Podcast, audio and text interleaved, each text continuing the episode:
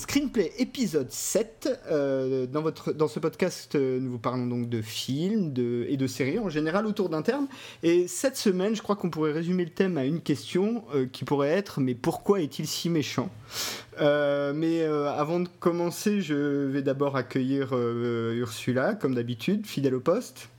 Bonsoir, bonjour, hello et pour la première fois dans cette émission, nous recevons un invité, et pas n'importe lequel, euh, Alexandre de Train de Season 1, Honor TV Radio, et euh, mon euh, compagnon d'aventure pour le prochain festival de la télévision de Monte Carlo. Ça va, Alex? Guten Tag, oui, ça va très bien. Ça va très très bien, je suis très content d'être là et de me laisser faire pour une fois dans cette émission. c'est vrai, les, rôles changent un peu. Ouais, ça fait plaisir. Bah, donc du coup, bah, le sujet de, ce soir, euh, c'est euh, un personnage. Après avoir passé deux émissions à parler de Superman, on va parler de Super Méchant. Euh, en l'occurrence, un personnage qui a été créé par Thomas Harris, auteur de, de thrillers, de romans qui font un peu peur s'il en est, et qui est donc Hannibal Lecter. Ça vous, ça vous tente, Hannibal Lecter? Oh, grave Non? J'ai entendu un nom. c'est moi, non, c'est juste mon esprit de contradiction. C'est bien l'esprit de contradiction, j'adore ça. Bah écoutez, euh, je vous propose qu'on n'attende pas, on attaque tout de suite avec le thème et ensuite on aura une petite partie magazine euh, pour finir.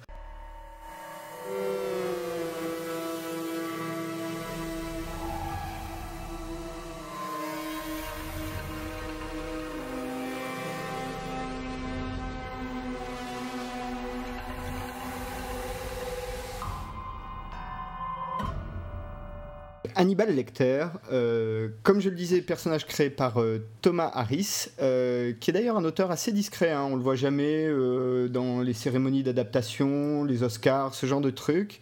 il a été créé en 1981 dans un roman qui s'appelle Dragon Rouge, qui a été euh, à de nombreuses reprises adapté, c'est dont on parlera ce soir. Et pour parler de ce personnage, parmi toutes les occurrences qui existent, on a sélectionné deux films et une série. Euh, les films, c'est euh, donc le sixième sens Manhunter de Michael Mann, Le silence des agneaux que tout le monde, je pense, connaît, de Jonathan Demme, et la série, évidemment, un peu événement de l'année dernière, Hannibal de Brian Fuller. Euh, bah, si vous voulez, je vous propose qu'on fasse euh, Sixième Sens, Hannibal et le, Silence des Agneaux, et qu'on conclue par la série, euh, parce que c'est vraiment un peu une synthèse. Ça vous va? Mm-hmm. Ok. Mm-hmm. Bon, allons-y. Sixième sens, c'est l'adaptation de Dragon Rouge, qui est le premier roman euh, mettant en scène euh, euh, le personnage, en fait, surtout de Jack Crawford, qui est donc le, patron de la cellule d'étude du comportement du FBI, dans une enquête pour trouver un, tueur en série qui s'attaque à des familles et qui est surnommé la, la, fée des dents, Tooth Fairy, et qui se surnomme lui-même le Dragon Rouge. Pour cela, il, il demande l'aide d'un enquêteur désormais retiré qui s'appelle Will Graham, qui s'est retiré suite à l'arrestation euh, d'un psychopathe bien connu et cannibale euh, du nom d'Hannibal Lecter trois ans plus tôt.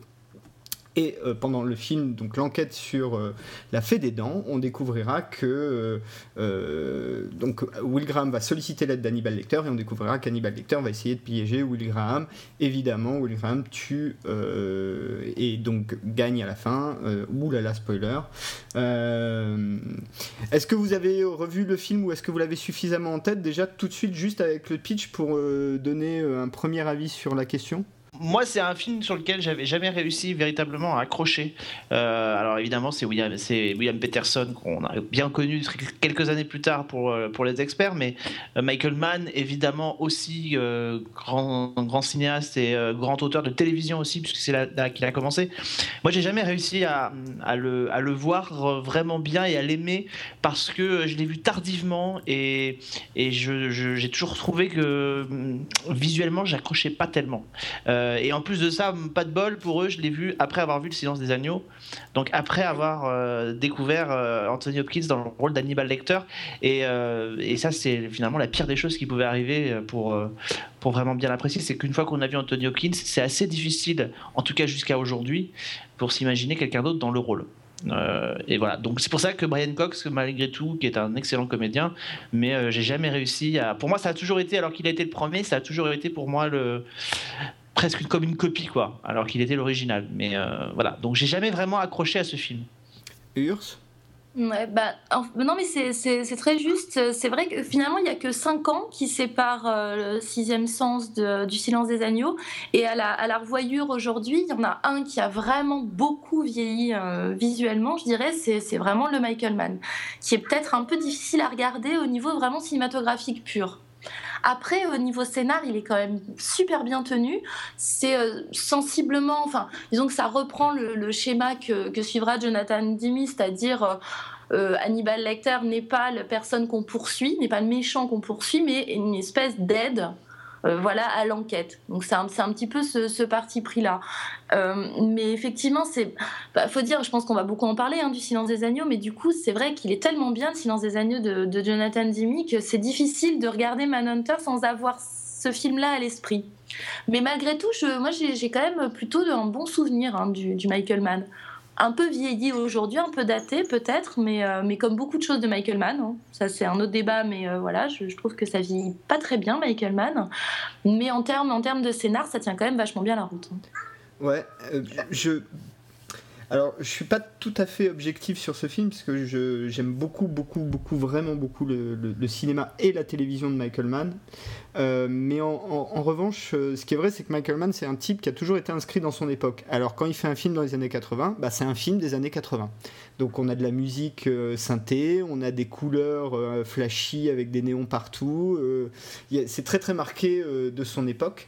En revanche, euh, ce que je trouve intéressant dans le film, c'est que c'est un peu le premier quand même à avoir. Déjà, c'est lui qui a écrit le scénar, quand même, c'est important. Donc, c'est, il y a un côté. Euh, alors, c'est difficile de parler de film d'auteur à ce niveau-là, mais euh, quand même, hein, il, réalise le film qu'il a écrit.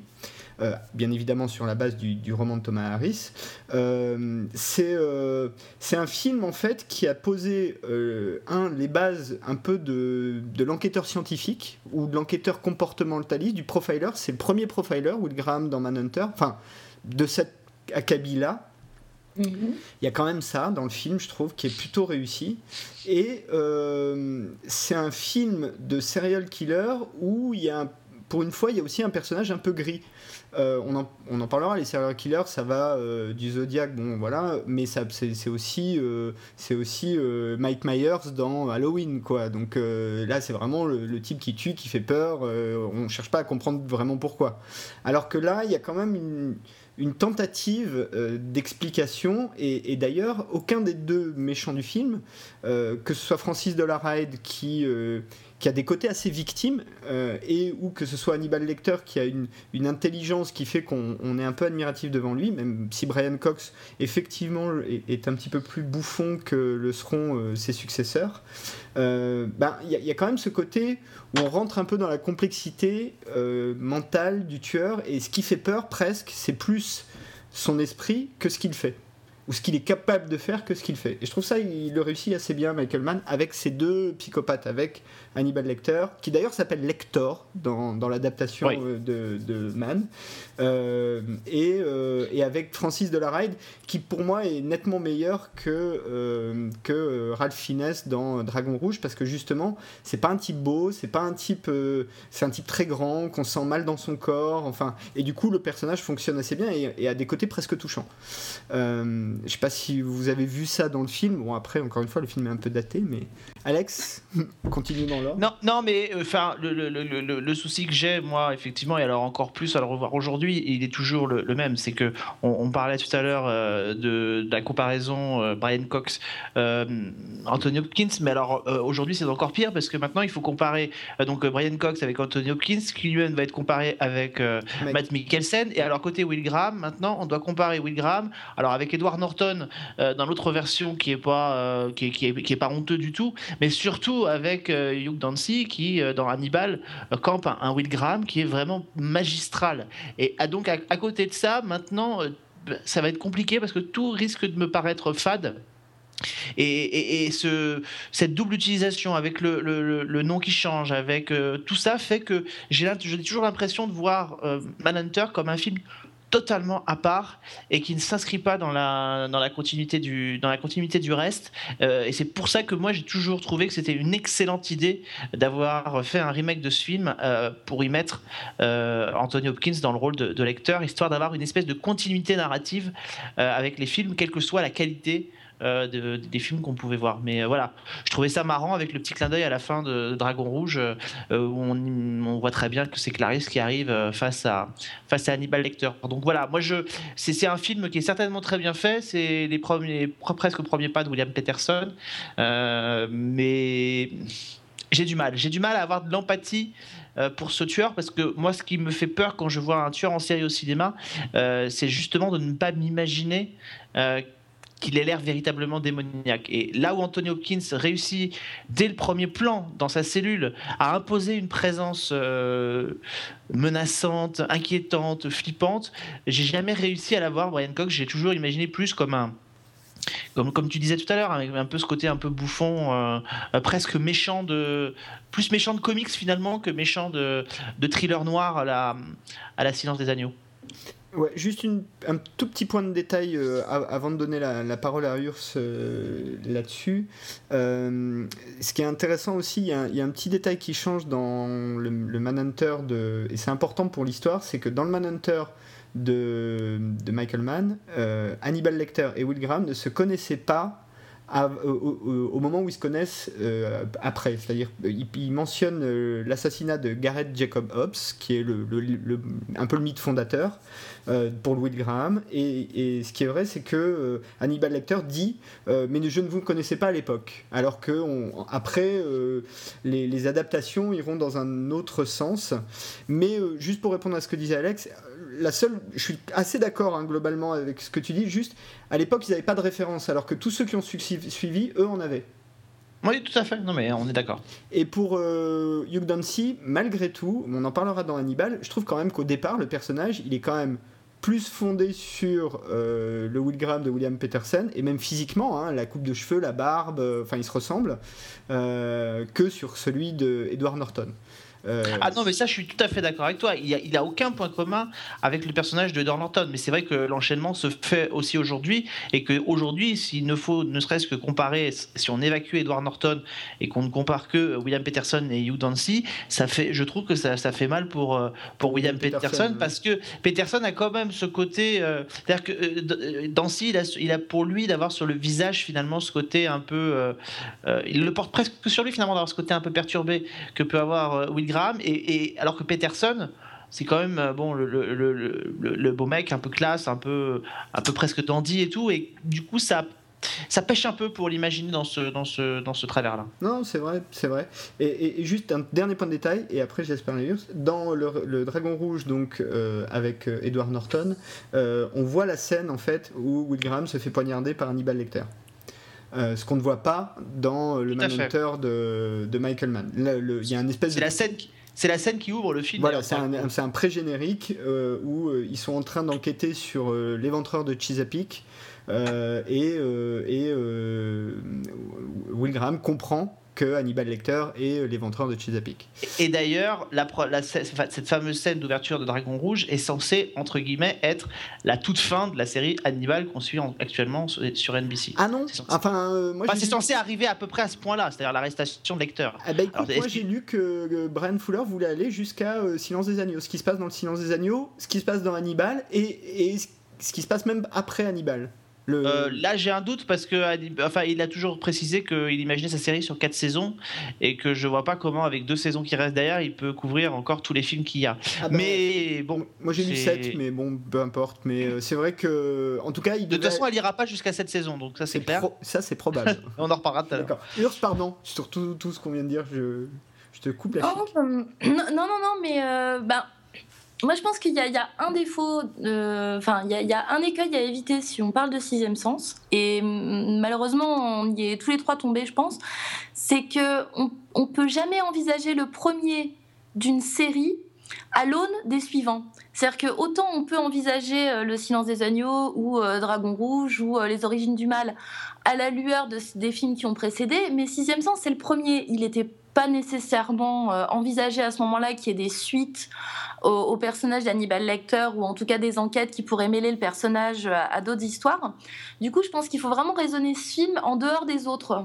Tu vois, enfin, je, je sais pas si je suis assez claire. Non, c'est bah, c'est un peu ce qu'on disait, c'est que ils n'avaient pas de modèle, donc. Euh, ils n'avaient pas de modèle et puis ils avaient sans doute pas non plus dans l'idée que le personnage serait suffisamment marquant que ce soit en littérature ou au cinéma, parce que Sixième Sens à l'époque avait quand même, euh, je, pense, bien accroché le public, pour qu'on puisse donner des suites diverses et variées sur quasiment 20 ans à ce personnage d'Hannibal Lecter.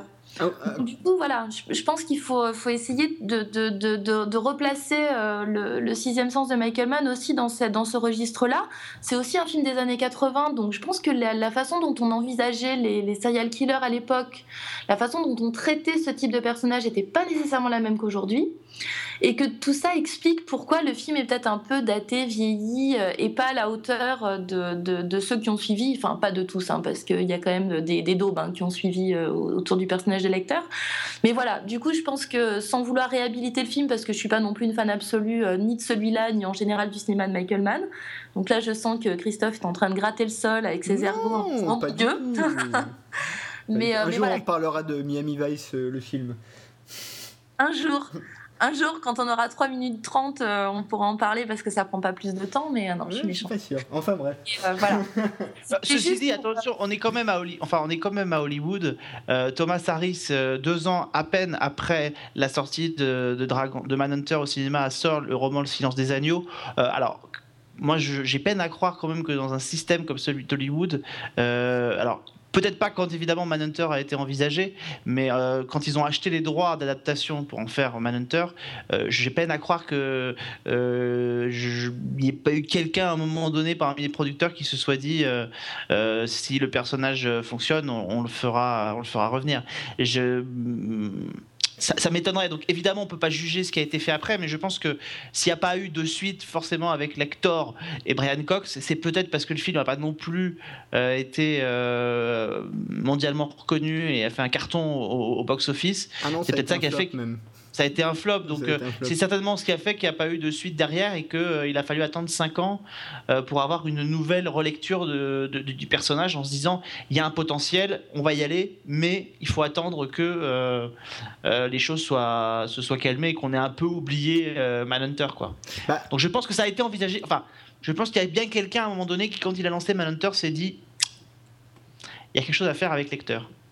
Ouais, je pense que tu as totalement raison. Euh, alors, pour être euh, un peu quand même euh, factuel, puisque j'aime bien ça, le film a coûté 15 millions de dollars. Il en a rapporté 8 sur le sol américain, donc, et on sait pas dans le monde, pas vraiment.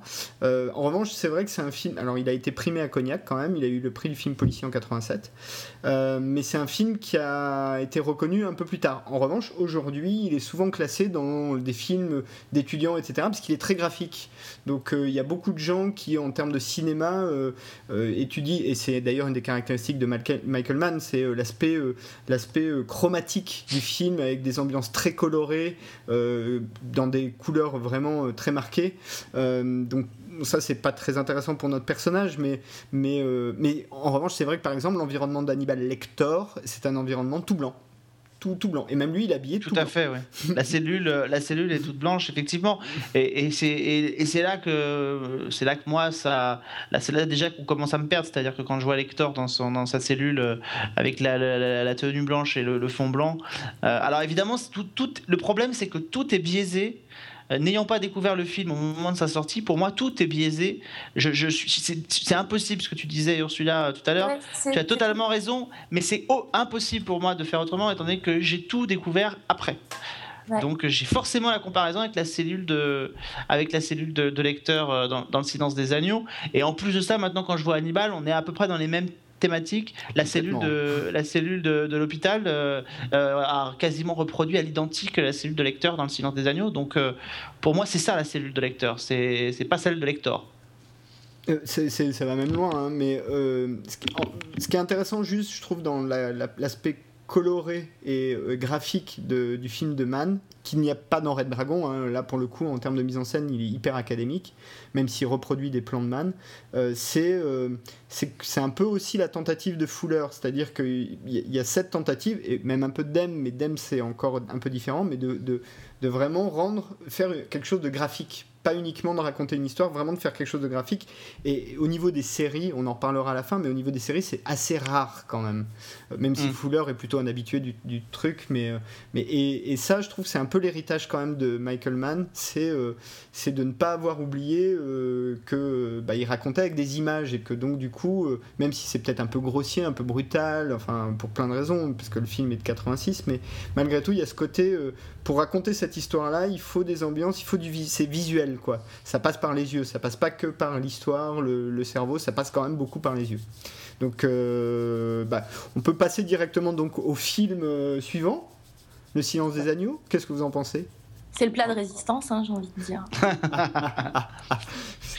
c'est dommage que ce soit pas sonore et que j'arriverai pas à le faire parce que là, il serait peut-être temps même pour rebondir sur ce qu'a dit Ursula de, de, faire le petit mouvement de lèvres de lecteur. Euh, voilà, c'est ça. C'est ça. Avec un Chianti, c'est tellement Avec un petit Chianti, exactement. Avec des fèves et un Chianti, et c'était un livreur FedEx. C'est ça. Euh, juste une dernière point sur Manhunter quand même avant que j'oublie parce que ça sera important pour euh, la série. Euh, le premier réalisateur qui était parce qu'effectivement tu as raison Alex au départ c'est un truc de studio quand même c'est un studio qui a acheté les droits. C'était David Lynch le premier réalisateur envisagé pour adapter Dragon Rouge. Qui pour le coup aurait sans doute une vision de lecteur sans doute très intéressante. Voilà, je ne sais pas ce qu'il aurait pu pondre vu, vu Lynch, mais euh, il aurait sans doute une vision bizarroïde. Hein. Et il aurait certainement pas fait appel à un type comme Ryan Cox pour, euh, pour, euh, pour, faire, pour jouer à l'acteur, parce que je pense que David Lynch, quand on regarde un peu les personnages tordus qu'il a pu pondre, ne serait-ce que dans Twin Peaks par exemple, il aime justement quand le mal se dissimule derrière des façades un peu, un peu de la normalité finalement. Donc le, choix qui a été fait après par euh, euh Jonathan dans, Le Silence des Agneaux aurait certainement été plus proche de ce qu'il a fait. Quand on voit Ray Wise par exemple au tout début de Twin Peaks avec David Lynch et ce qu'il devient par la suite, euh, je pense qu'effectivement l'approche de, de, Lynch sur le lecteur aurait été vraiment passionnante mais tu ne crois pas si bien dire parce que euh, euh, Anthony Hopkins a été casté pour jouer Hannibal Lecter, donc la première fois, à cause de son rôle du docteur dans Elephant Man, qui est un film de David Lynch. Mm. et voilà. Donc, donc euh, et c'est vraiment la raison pour laquelle ils, ont casté, qu'ils ont casté Anthony Hopkins. C'est ce rôle-là qui lui a permis d'obtenir le rôle d'Hannibal Lecter. Bah, quelqu'un d'autre peut pitcher Urs, tu pitches euh, le silence des agneaux, non? Bah, Ouais, oui, oui. Bah, je pense que c'est pas comme si 99% euh, des gens qui nous écoutent euh, l'avaient pas déjà vu, mais oui, bien sûr. une jeune stagiaire du FBI qui s'appelle Clarice Starling mm, récupère une enquête en cours qui piétine un peu sur un serial killer qui s'appelle Buffalo Bill. Et euh, pour arriver à mettre la main sur euh, ce, tueur de femmes euh, particulièrement perfide, ils se disent que peut-être un homme en prison pourrait leur être utile. Et cet homme en prison c'est le cannibale Hannibal Lecter. Et donc c'est de Clarice Starling cette jeune fille qui n'est pas très à l'aise et qui connaît pas forcément très bien comment fonctionne le FBI, comment on doit gérer réellement une enquête. Enfin voilà, elle est toute, toute jeune, donc elle veut bien faire, mais en même temps, elle a une histoire personnelle un peu lourde à gérer comment elle va se retrouver en même temps manipulée et elle-même manipulatrice du personnage de lecteur qui va être le, chaînon qui va permettre euh, d'arriver à euh, comprendre qui est le fameux Buffalo Bill. Et euh, pour euh, juste euh, donner encore un peu plus d'épaisseur à ce film et, au mythe que nous touchons ce soir, c'est un des trois films au monde qui a obtenu les cinq Oscars majeurs, c'est-à-dire meilleur film, meilleur réalisateur, meilleure actrice, meilleur acteur et meilleur scénario adapté. donc c'est quand même pas mal. Et Anthony Hopkins a bat un record. C'est pas le record, hein, c'est le deuxième, mais il obtient un Oscar pour du meilleur acteur pour un rôle de moins de 16 minutes.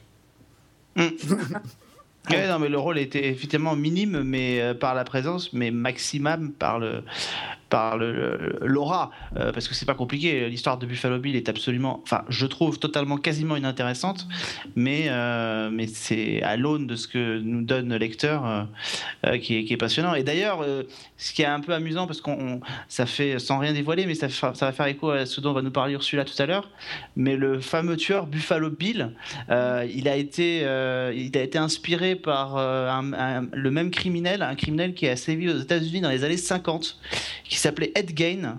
Et Ed Gain, euh, il a inspiré euh, beaucoup, beaucoup de personnages de, fiction au cinéma, puisque le personnage d'Ed Gain a inspiré le personnage de Norman Bates euh, pour Psychose de Alfred Hitchcock, et il a inspiré le personnage de Leatherface de Massacre à la tronçonneuse, dont on peut d'ailleurs retrouver des similitudes de par cette proximité avec Ed Gain dans le personnage de Buffalo Bill, qui se fait évidemment des vêtements avec la peau de ses victimes, ce qui le rend absolument charmant. Mais, mais voilà, inspiré tous les trois finalement du même criminel euh, qui, est, euh, qui est ce fameux Ed Gein euh, qui avait fini par tuer sa mère, qui, je crois, empaillait aussi ses victimes. Enfin voilà, il y avait cette proximité et ce des vêtements avec, avec les peaux humaines de ses, de ses victimes. voilà. Mais ce qui, est, ce qui est intéressant pour rebondir ce que, ce que tu dis, c'est que le, personnage de Buffalo Bill, en fait, c'est effectivement une espèce de puzzle de différents serial killers américains. Donc il y a effectivement Ed Gein, mais il y a aussi Ted Bundy. Ouais parce que la façon dont euh, Ted Bundy arrivait à choper ses victimes, qui étaient effectivement que des femmes, c'était la même, le, même modus operandi que celui qu'on voit dans Le Silence des Agneaux, euh, c'est-à-dire... Avec le bras dans le plâtre Absolument, le mec a des difficultés à trimballer son canapé dans son... Euh, et du coup, la jeune fille a un petit peu pitié, donc elle vient l'aider. Donc Ted Bundy, c'est comme ça qu'il chopait ses victimes. Et il y a un autre tueur aussi qui s'appelait Gary Michael Endick ou Ednick, je sais plus très bien, qui lui en fait euh, planquait des femmes dans, dans, une espèce de puits au fond de, de, de sa maison.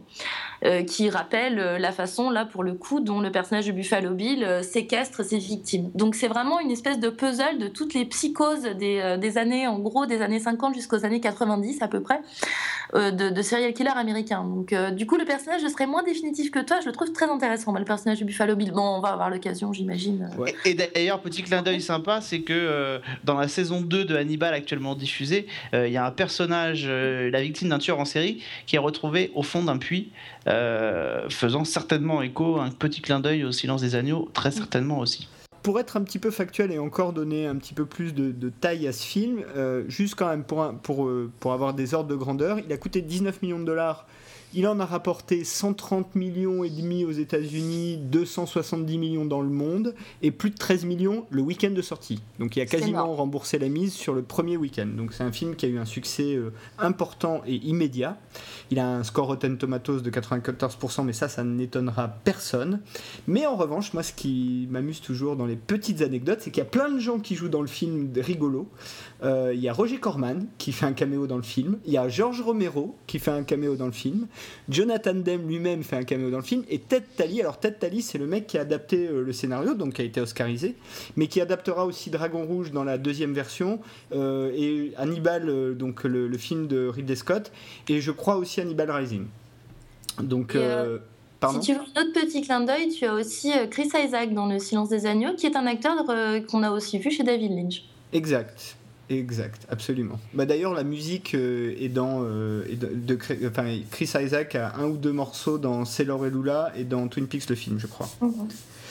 Euh, donc voilà. Alors, Le Silence des Agneaux, bah, peut-être Alex, qu'est-ce que, qu'est-ce que tu. Le film, visiblement, t'a beaucoup marqué. comment? Bah, le, film m'a beaucoup marqué. Euh, bah, moi, je l'ai vu, alors évidemment, encore une fois, un peu plus tardivement parce que euh, lors de sa sortie, euh, j'étais, tout jeune. Mais je, me souviens d'une anecdote. J'étais gamin et c'est ça qui m'avait assez heurté, qui m'avait vraiment donné envie de le voir. Euh, je me retrouvais à 10 ans en colo, en colo et avec l'une des monitrices qui nous gardait, elle me disait qu'elle venait justement d'aller voir ce film en me disant qu'elle avait ressenti quelque chose de très particulier, c'est que quand elle est sortie de la salle de cinéma, elle est rentrée chez elle à pied, elle était seule et qu'elle a passé son temps euh, sur le trajet qui l'a ramené chez elle à, se retourner toutes les 5 minutes. Euh, elle avait cette espèce d'oppression d'être suivie. et cette espèce de, poids et de pouvoir du film est, est restée en moi. D'après je m'en souviens encore, et c'était pourtant il y a quelques, quelques années maintenant. Euh, je m'en souviens, c'est ça qui m'avait donné un peu envie d'aller le découvrir, et, et j'ai été assez vite fasciné par l'ambiance qui régnait. C'est-à-dire, quasiment dès le départ, il y a une ambiance y a une ambiance lourde. Alors, le, décor n'y est pas pour rien. On retrouve un peu, d'ailleurs, euh, le même type de, décor, de, lumière et de choses comme ça qu'on retrouvera après euh, dans, par exemple, X-Files. Euh, un peu le, décor, peut-être, de, la région de Seattle, Vancouver, côté canadien. C'est-à-dire beaucoup de végétation, beaucoup de forêt et une lumière sombre, un ciel bas. et tout ça, donc, donne et confère au film une ambiance, euh, vraiment particulière. Euh, l'innocence de Clarice Starling qui se confronte au sang-froid glacial de, de, de, de, lecteur et joué par Anthony Hopkins et cette espèce de présence encore une fois euh, dissimulée euh, derrière, le, derrière le, la figure extrêmement sympathique. Tout à l'heure, celui-là mentionnait Ted Bundy pour Buffalo Bill. Euh, Buffalo Bill ne partage pas un, trait avec, avec Buffalo Bill qui est la, la, beauté physique que Ted Bundy était un tueur en série qui plaisait beaucoup aux femmes. C'est aussi là-dessus qu'il a beaucoup joué et je crois que le lecteur justement partage peut-être un peu ce, ce point commun-là avec Bundy et avec beaucoup des tueurs en série, c'est cette espèce de capacité à inspirer la normalité. Et, c'est ça qui fait que, euh, pour moi, que ça a toujours été beaucoup plus terrifiant. C'est quand on a la, normalité. Euh, il n'y a pas plus normal que euh, Norman Bates quand il quand Marion Crane débarque dans son motel euh, avec ce petit visage enfantin, euh, jovial et, quand on sait ce qu'il est capable de faire, euh, à la, et notamment ce plan final absolument saisissant où il relève la tête et il amorce un sourire. Voilà, c'est le, monstre qui se cache derrière, la normalité et Hopkins partage ce point commun là aussi avec certains de ces tueurs en série là. Et je trouve que il arrive debout dans sa cellule quand il accueille, il accueille Clarisse. Il a un, sourire absolument charmant et, angélique. Et on sait que ce type est capable de vous démonter la mâchoire à coups de dents euh, euh, dans la seconde qui suit si vous le laissez sortir. Donc euh, c'est un personnage qui fascine et je crois que c'est ça fera partie quoi qu'ait fait Matt Mikkelsen, on en reparlera, ça fera partie des grands méchants euh, du cinéma, euh, au même titre, on parlait de Michael Myers, mais on peut parler de Norman Bates, on peut parler dans un autre registre, ça n'a rien à voir, mais euh, de, Vador dans les Star Wars, mais voilà, cette capacité à incarner le mal. Et, euh, et, ça, c'est pas donné à tous les comédiens. Euh, voilà, Brian Cox n'est pas arrivé. Euh, c'était plus compliqué dans les origines du mal aussi. Mais, mais voilà, donc c'est au moins pour tout ça, pour cette espèce de face à face perpétuel. Moi, je maintiens que Buffalo Bill, l'histoire de, Buffalo Bill, me, me, me, fatigue assez. Voilà, aujourd'hui. Mais J'entends qu'il y a certainement plus derrière, mais voilà, je, je, suis tellement fasciné par ce rapport entre lecteur et Clarice Starling que le reste me paraît un peu plus, euh, un peu plus fade. Bah, alors, sur le, le rapport euh, lecteur Starling et lecteur Graham, d'ailleurs, je trouve ça intéressant de comparer les deux parce que, et c'est d'autant plus parlant euh, quand on parlera de la série Hannibal, mais le, le rapport lecteur Graham, c'est un peu un rapport de compétition et d'égalité, alors que le rapport lecteur Starling, c'est vraiment un rapport de mentor à, à, élève ou à disciple euh, qui deviendra euh, par la suite un rapport même d'amour, enfin une forme assez ah, bizarre d'amour. C'est un rapport de séduction. Hein. Complètement, oui, mais au départ. Les rencontres sont vraiment filmées enfin, comme, comme des scènes de séduction. Hein. Euh, il, il est très poli avec elle, il lui propose de s'asseoir. Euh, à la limite, il pourrait lui proposer du thé s'il pouvait. Enfin, il y a quelque chose comme ça de, euh, oui, vraiment de l'ordre de le, premier rendez-vous amoureux, quoi. Complètement, mais en même temps, dans, les, dans le tout premier dialogue, dialogue qu'ils ont entre eux, euh, il y a un truc qui fonctionne assez bien, c'est que le lecteur commence à réagir à partir du moment où Sterling se soumet d'une certaine façon et ne, ne, cherche pas à rentrer en confrontation avec lui. Et là, ça commence à l'intéresser de, de... On voit le côté un peu prof de, de, lecteur qui est assez bien rendu aussi par Matt Mikkelsen. et dernière chose, juste une chose sur l'aspect visuel. Ce, qui ce que disait Alex est assez juste, c'est qu'il y a quand même tout le temps euh, une partie, la partie enquête sur Buffalo Bill qui fait un peu penser à X-Files. Hein. Moi, je trouve que même visuellement, on retrouve vraiment ces ambiances, les costumes. Scott Glenn qui joue, euh, qui joue euh, Jack Crawford ressemble plus à un directeur adjoint du FBI dans X-Files qu'à autre chose, avec son espèce de manteau marron qu'il porte tout le temps. et de l'autre côté, on a les, les, Hannibal Lecter qui lui est dans un environnement totalement gothique y compris jusqu'au fameux meurtre de la prison où euh, il expose un cadavre euh, euh, dans une espèce de position d'ange, qui est une, scène qui a vraiment impressionné, enfin une des scènes les plus impressionnantes du film. Quoi. Et, du coup, Alex, par rapport au développement futur des personnages Et ça, c'est une vraie question parce que dans Manhunter, ça y est pas vraiment. Mais est-ce que tu trouves que dans Le Silence des Agneaux, on commence vraiment à avoir toute cette mythologie avec euh, Frédéric Chilton, euh, avec ces personnages-là qui est un peu autour et qui vont devenir tous les héros en fait de cette pièce euh, en 3-4 actes, quoi bah oui, c'est-à-dire qu'on les retrouve ces personnages, c'est-à-dire Chilton à la fin du Silence des agneaux, euh, ça s'ouvre sur ce qu'on verra après dans, Hannibal. Alors aujourd'hui c'est un peu biaisé parce que bah euh, les cartes sont redistribuées dans, dans, Hannibal, mais, euh, mais en tout cas ce qui est clair c'est qu'effectivement les, choses se mettent, se mettent en place.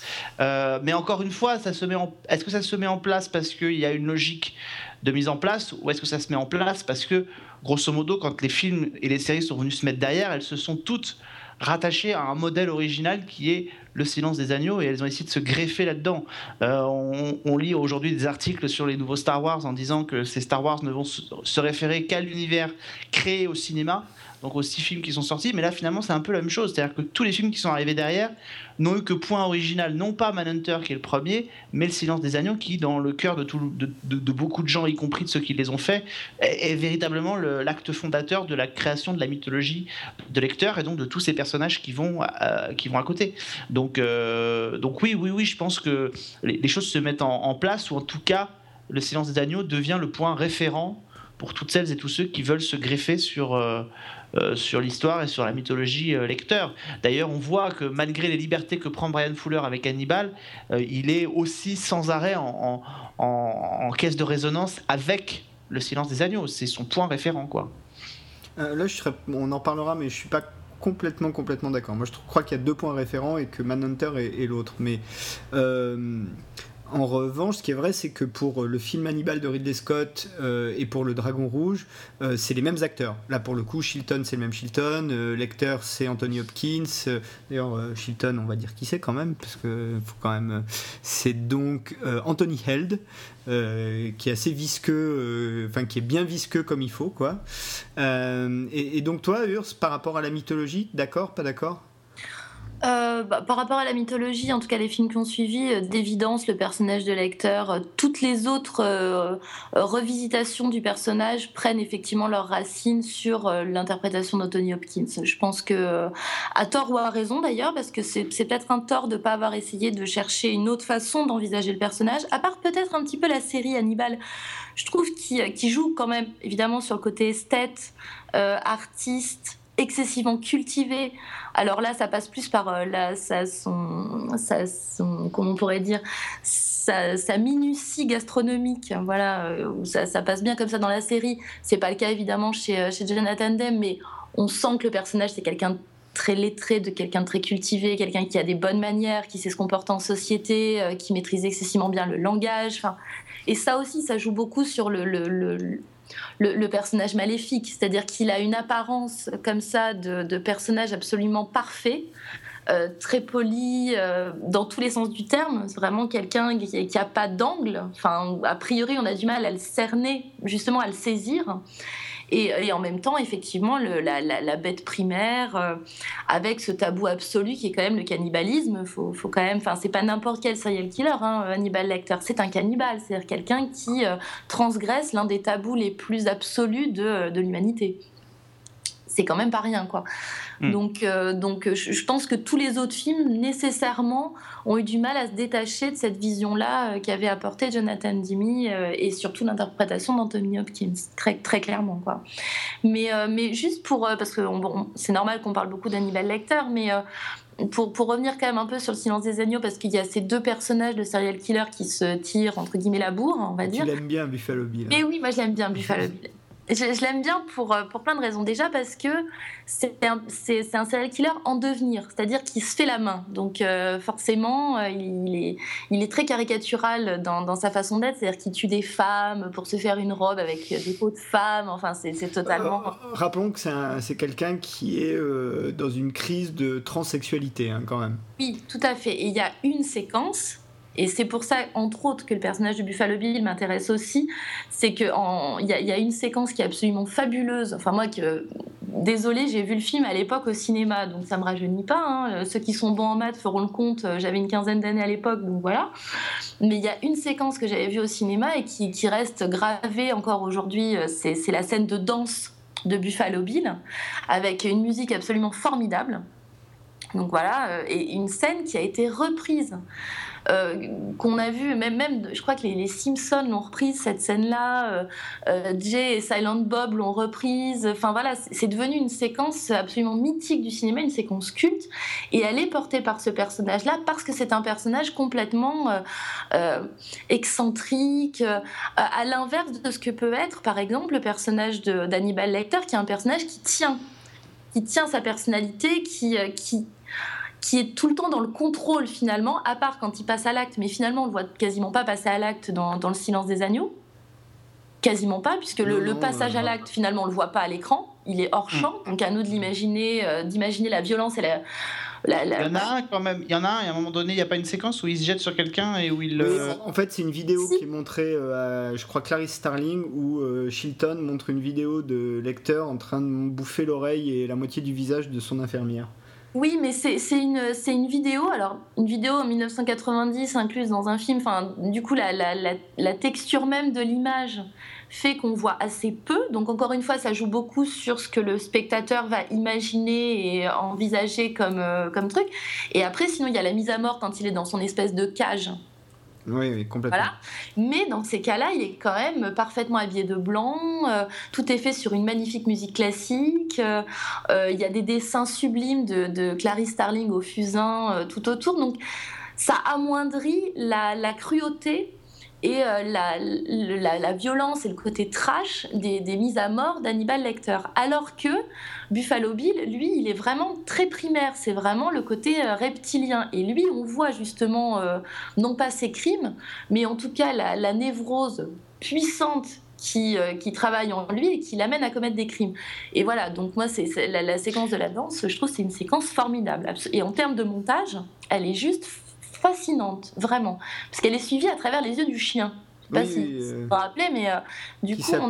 qui euh, s'appelle Precious en anglais et Trésor en français. Et alors, c'est rigolo, petite anecdote. c'est pas son vrai nom, puisque dans le générique de fin du Silence des Agneaux, on a le vrai nom du chien avec dans le rôle de Precious. Pauvre chien. Mais du coup, voilà, c'est en plus, c'est une séquence importante au niveau narratif, parce que c'est le moment où ça va basculer pour, euh, pour euh, la, jeune fille qui est enfermée au fond du puits parce qu'elle va justement réussir à choper le chien et que le chien c'est peut-être le talon d'Achille de Buffalo Bill, c'est-à-dire sa seule, euh, la seule once d'humanité et de sentiment qu'il est encore capable d'avoir, c'est vis-à-vis de ce chien puisque les autres personnes sont totalement des objets réifiés à ses yeux. Et que du coup ça va modifier le rapport de maître-esclave qui est entre le personnage de la jeune fille au fond du puits et le personnage de, Buffalo Bill. Donc c'est vraiment une séquence, euh, voilà, une séquence charnière du film et je, la trouve très intéressante sur le personnage de Buffalo Bill. Mais je pense que ce qui rend euh, lecteur euh, et peut-être Buffalo Bill, si les deux aussi fascinants, je, je, sais pas si en fait Buffalo Bill est vraiment un, à proprement parler le serial killer en devenir. Effectivement, il est au début de ses, de ses crimes, il est dans, entre guillemets dans l'apprentissage, mais en fait, ce qui rend le lecteur aussi fascinant, c'est qu'il est quasiment le serial killer parfait. C'est-à-dire euh, celui qui, euh, euh, à la limite, on se demande même si c'est pas fait choper pour se faire choper, pour pouvoir continuer à s'amuser. Enfin, il est là, il est toujours dans la, dans la, domination et, c'est le serial killer parfait. Voilà. Et Buffalo Bill, c'est peut-être effectivement plus le serial killer de base tel qu'on le, on le retrouve euh, dans, les, dans, la, dans la vie, dans les... quand on voit certains des, tueurs en série américains que euh, un mec comme Stéphane Bourgoin a pu mm. rencontrer, honnêtement, ils sont plus proches du profil de Buffalo Bill que du profil de lecteur. Donc on est sur des hommes qui sont des hommes bruts, des hommes de la vie de tous les jours. Et un Buffalo Bill, tu le croises dans la rue, euh, je suis sûr que alors, tu te retournes pas sur lui pour sa beauté, mais tu, tu te dis pas que ce type-là il cache quelque chose. Il a certainement un côté très enfantin, très, très naïf, très normal. Et je crois que c'est ça qui les rend si fascinants. Lecteur, c'est pour son côté beaucoup plus, euh, beaucoup plus parfait, en tout cas du tueur en série accompli, et Buffalo Bill pour son côté euh, effectivement plus normal. Voilà, la normalité dans le film euh, avec ce tueur si, si, particulier, très loin d'un John Doe, de, d'un, je sais plus comment s'appelle le, tueur en série de Seven, mais je crois que c'est Doe, c'est ça Il me semble. C'est John Doe, et très très loin de là, puisque là on a, et très très loin d'ailleurs de tous les criminels qu'on va retrouver plus tard dans, dans Hannibal avec des meurtriers artistiques. Là, on est dans du, dans du serial killer de base qui tue et qui est, euh, et qui est sale, qui est, euh, euh, qui est, là, quoi, qui est dans la vie tous les jours et qui est, et qui est presque à nos côtés. Quoi.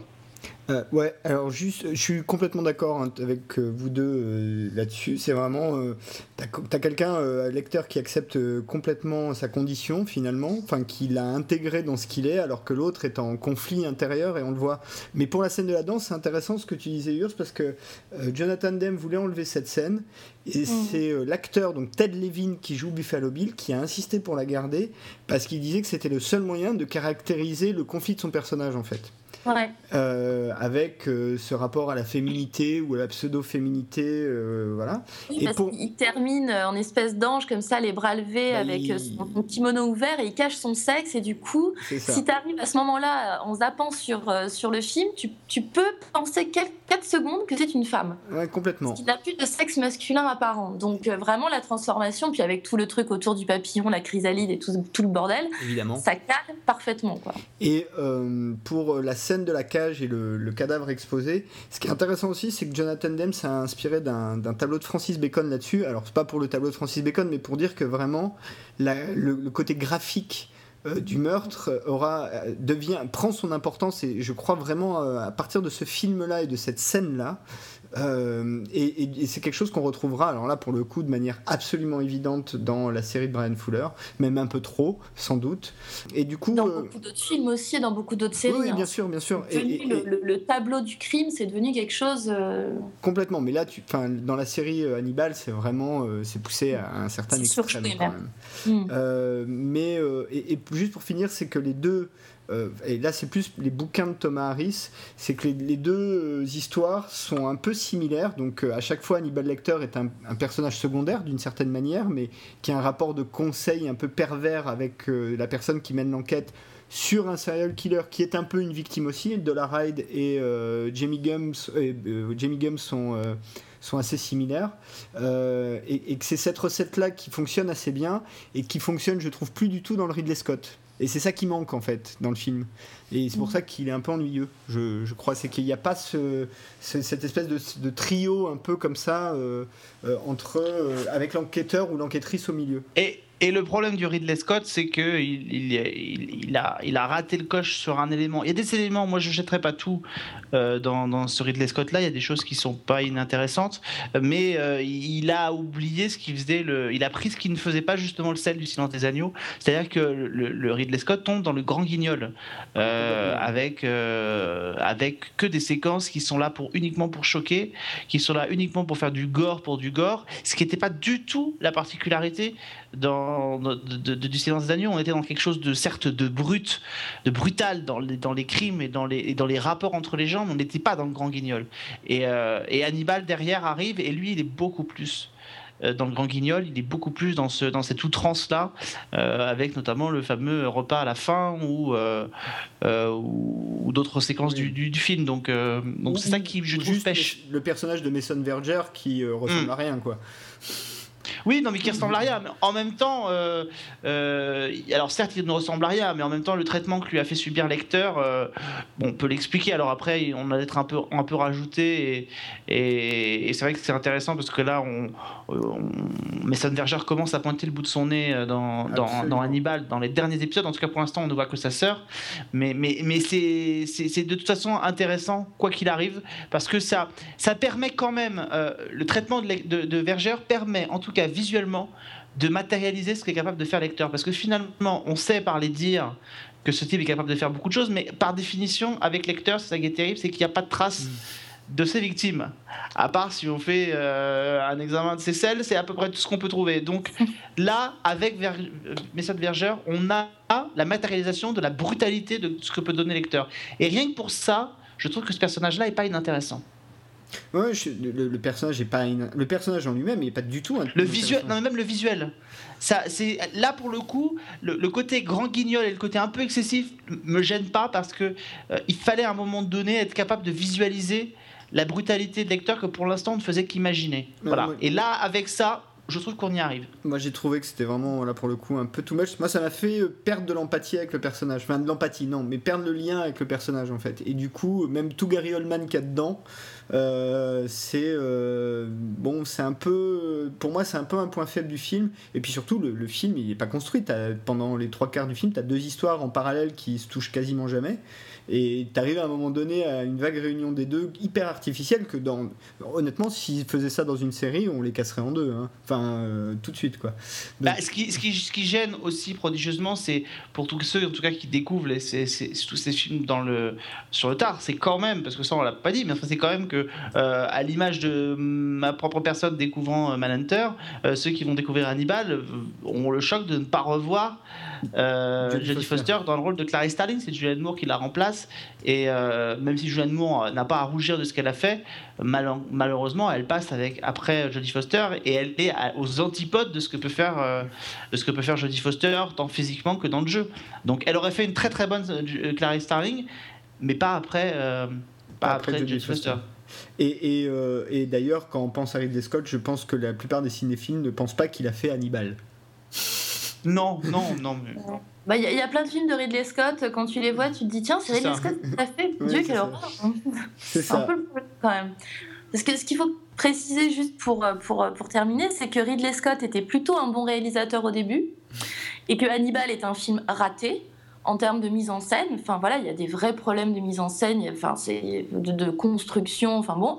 Et alors que Le Silence des agneaux qui est un excellent film en termes de mise en scène. Il y, a des, moments qui sont prodigieux, le moment à la fin où tout est dans le noir, il y a que les, euh, on voit par, euh, par les lunettes de, euh, Buffalo Bill la, séquence, c'est une, une, séquence de dingue au niveau de mise en scène, alors que Jonathan Demme, c'est pas un bon metteur en scène en général. Avant ça, franchement, il n'a pas fait grand chose et après, il s'est pas non plus démarqué par des choses particulièrement intéressantes en termes de mise en scène. Il a fait Philadelphia quand même. alors, Philadelphia, on peut en parler en termes de mise en scène si vous voulez, je le déteste. je suis assez d'accord. Euh, Philadelphia, c'est plus le sujet qui a, qui a, marqué que la qualité du film en soi, quoi la, qualité est vraiment, enfin, c'est tire l'arme, c'est construit euh, à la truelle.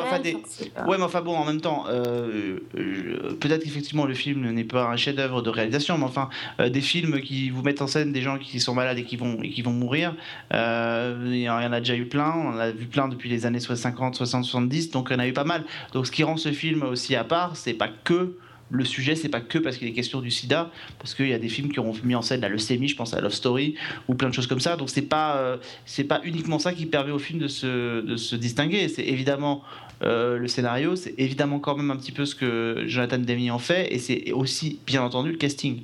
Donc euh, il y a l'espèce d'alchimie globale qui se fait que là ça fonctionne et que, et que le, film a eu le succès autant public que critique qu'il a eu par la suite. Mais bon, ça, c'est encore un sujet. Je suis très dubitatif sur euh, la, qualité euh, de, de Philadelphia. Monsieur, sur le sida, je pense que Dallas Buyers Club euh, met la barre à un niveau Oui, que. Dallas Buyers Club, il a, il a quelques mois, donc euh, c'est un peu. Non, mais c'est- pas une question de d'âge, tu vois. c'est c'est sans- je, je je compare pas euh, en termes de euh, euh, un film qui a euh, effectivement euh, 15 ans de différence. C'est pas c'est pas la question. C'est la façon dont tu traites à un moment donné d'un sujet tragique. C'est-à-dire un personnage, tu sais qu'il va mourir. En gros, donc le, tragique est là et comment tu gères le tragique? Et soit tu le gères avec intelligence, avec distance. Ce que fait Dallas Buyers Club, soit tu le gères avec du mélodrame et de la, facilité euh, euh, lacrymale, on va dire, ce que fait Jonathan Demi. Et moi, j'ai un souci avec le lacrymal au cinéma. Voilà, j'aime pas quand on m'oblige à pleurer. D'accord, on, on digresse un peu, donc euh, si on peut. Totalement. je- Et je- voilà. je- Et C'était juste pour dire que Jonathan Demi, en l'occurrence, même si je veux bien accorder que Philadelphia n'est pas une daube, c'est pas un très grand réalisateur, mais Le Silence des agneaux, c'est un excellent film. Ah bah ça reste à ce jour son chef-d'œuvre, ça, il n'y a pas de Voilà. problème. hein. Au-delà, au-delà du personnage, du traitement du personnage d'Hannibal, euh, d'Hannibal Lecter, je pense qu'Hannibal de Ridley Scott est raté. Déjà parce que le traitement du personnage est pas très bon, mais parce qu'en soi, le film est vraiment pas terrible, quoi. Alors que Le Silence des agneaux, c'est un excellent film en termes de mise en scène, il cartonne, quoi. Enfin, il y a quelques moments qui sont prodigieux, vraiment. Complètement. Est-ce que vous avez d'autres choses à dire sur euh, le silence des agneaux? Ou on peut passer à Hannibal Ah oui. Ah, Bah tiens, puisque tu dis oui avec autant, euh, pitch-nous Hannibal Alors, Hannibal, c'est un peu, c'est un peu compliqué à, pitcher, mais grosso modo, euh, il y a, euh, y a une vague de, de, de, meurtres en série qui, qui a lieu et Jack Crawford fait appel à, un prof d'université avec lequel il a l'habitude de, travailler comme consultant pour, euh, pour l'aider à enquêter sur un, crime. Euh, grosso modo, c'est un type qui a l'habitude de tuer, de, tuer des jeunes filles, un peu en les chassant. Enfin voilà, et, et il fait appel à lui et dans, le, dans la foulée, il sent que, les, que Will Graham, donc puisque c'est lui, euh, n'est pas un garçon forcément très très euh, très très stable. Et, il lui recommande un peu de, s'appuyer sur euh, sur un psychiatre pour commencer une une thérapie. Et, et c'est Lecter qui va petit à petit, d'ailleurs pas petit à petit, dès le début, non seulement faire la thérapie de Will Graham, mais commencer un peu à s'immiscer dans ce jeu-là, puisqu'il a, dès le premier épisode, il a une influence directe euh, sur le destin de, ce serial killer, Derek Jacob Hobbs, euh, puisque euh, c'est euh, c'est dès le premier épisode, donc c'est pas non plus un spoiler que de le révéler, que de dire que c'est lui qui avertit Jacob Hobbs que les, flics sont, que le FBI est après lui, et c'est à cause de lui que tout va s'enchaîner derrière. Donc, et donc grosso modo, c'est la série commence quand Lecter et, et, Will Graham ne sont absolument pas en opposition, sont presque en train de devenir des amis. Voilà, donc c'est une, si- une, une, une situation qu'on va. C'est quelque chose qui fonctionne très bien, c'est comment le méchant devient méchant, comment on va l'attraper, comment. Voilà. Euh, c'est pas le premier film, c'est pas la première série qui, va le montrer, euh, c'est la particularité du préquel, et ça, euh, c'est quelque chose qui fonctionne plus ou moins bien euh, selon les sujets, et qui dans le cas d'Hannibal fonctionne à merveille. Euh, alors, avant de donner la parole à Urs, je vais, je vais encore donner quelques éléments factuels. Euh, donc, c'est un show de, enfin, c'est une série de Brian Fuller. Brian Fuller, il avait fait Pushing Daisies et surtout Dead Like Me, euh, quand même. Surtout Pushing Daisies. Enfin, non, mais pardon. je pense que le, le grand public connaît plus Push- Dead Like Me. Et Pushing Daisies, je suis d'accord, esthétiquement est beaucoup plus réussi. Et Wonderfalls aussi, plus personne ne connaît. Avec d'ailleurs la comédienne qui joue Alana Caroline Bloom. Davernas qui joue Alana Bloom. Donc Alana Bloom, c'est Alan Bloom qui se féminise pour l'occasion. Euh, donc euh, il y a Hugh, Dancy euh, dans le rôle de Will Graham et c'est le premier à avoir été casté. C'est lui qui a conseillé de caster Matt Mikkelsen dans le rôle de Hannibal Lecter puisqu'ils avaient joué ensemble dans je sais plus quoi. Je crois que c'est le roi Arthur. Laurence Fishburne dans le rôle de Jack Crawford. Caroline Davernas, donc j'ai dit Alana Bloom et quand même Lara Jean ah, c'est dur à dire. Hein, Chorostecki qui joue Freddy Lounds qui est donc le journaliste de tabloïd qui embête un peu Willy Graham et qui là devient une- aussi une femme, et Raoul Es- Esperanza qui joue Esparza pardon qui joue euh, Frédéric Shinton et mentionnons quand même Gillian Anderson dans le rôle de Bédéla du Maurier donc le qui est la psychanalyste de Hannibal Lecter, Gina Torres qui est la femme de Jack Crawford dans la série mais qui est aussi la femme de Laurence Fishburne dans la vie. Euh, et euh, Cassé rôle dans le rôle d'Abigail Hobbs, donc qui est la fille de Gareth Jacob Hobbs. C'est important parce que ça va être vraiment un personnage central de toute la première saison. Et Michael Pitt arrive pour jouer le rôle de Mason Verger. Ça, ça a été annoncé un peu partout. Ça passe sur NBC et c'est pour l'instant en cours en saison 2. Ben, moi, sur, sur le principe, effectivement, euh, la, une préquelle, je trouvais ça très intéressant. Moi, sur le papier, franchement, euh, j'ai frémi hein, quand j'ai lu euh, qu'il y avait une série sur Hannibal, sur la, non pas la jeunesse, parce que ça, il y avait déjà un film qui s'en était chargé, c'était une énorme, une énorme dope, ça s'appelait Les origines du mal, donc celui-là, c'était oublié, mais vraiment sur. avant qu'ils soient en prison, enfin voilà, donc moi ça, ça m'intéressait particulièrement. Quand j'ai su que c'était Mads Mikkelsen, mon cœur a fait, a fait un bond dans ma poitrine, j'adore cet acteur. Donc j'étais vraiment très très chaud bouillant pour, euh, pour la série. Et malheureusement, j'ai eu, euh, j'ai eu un mal fou à accrocher à, cette série. j'ai un vrai souci. C'est, euh, j'ai tendance à penser qu'il y a une esthétisation extrême à travers les espèces de visions du, de, du, du, voilà et, du coup moi ce, cette espèce de délire très esthétisant je suis totalement à la porte, donc euh, toutes ces, toutes ces séquences-là déjà, euh, je m'en désintéresse profondément. Et le problème, c'est que les séquences avec Hannibal Lecter, qui du coup aurait pu être le morceau de choix, si j'ose dire, vu que les autres n'étaient pas forcément à l'avenant, bah, je les ai trouvés très, euh, pareil, très alambiqués, volontairement un petit peu comme ça pas lapidaire, mais euh, on n'a pas tous les éléments, on n'a pas de contexte, on ne sait pas trop, tu vois, quand il prépare à manger, on est là, oui, est-ce que c'est de la chair humaine, est-ce que c'est pas de la chair humaine Enfin, pendant plusieurs épisodes, il joue autour de ça, et je trouve qu'il y, y, a un côté pas assumé, en fait, euh, peut-être à vouloir trop euh, enjoliver visuellement et à essayer de faire des espèces de, de petits, de petits tableaux euh, qui se succèdent dans chaque épisode, je, trouve que l'objet reste très hermétique et que du coup, euh, ni les personnages ni l'intrigue ne m'intéressent au final. tu m'embêtes beaucoup celui-là parce que dans, tout ce que tu as dit, euh, je suis passé du je suis d'accord avec toi, je suis pas d'accord avec toi, je suis d'accord avec toi, je suis d'accord avec toi. Et parce que je, partage certains de tes points de vue. Moi, ce qui, va, ce qui me dérange le plus dans, dans Hannibal, c'est effectivement cette esthétisation à outrance, notamment des crimes. pas tellement du, du, du de, de, Will parce que ça, à la limite, euh, on est dans le cerveau de quelqu'un qui est perturbé, donc qu'on joue sur le côté graphique, ça ne me choque pas, et bien au contraire, euh, c'est la, grande réussite. Par contre, le côté très répétitif et très euh, redondant de, des meurtres graphiques me gêne légèrement euh, légèrement. Au-delà du fait que c'est extrêmement répétitif et que je l'ai déjà dit dans d'autres euh, émissions, mais euh, c'est quelque chose qui moi me, pèse un peu de me dire que dans un espèce de périmètre aussi serré, il y a autant de tueurs qui font des meurtres esthétiques. Ça je trouve qu'au niveau de la plausibilité de l'ensemble, on, on, en discute.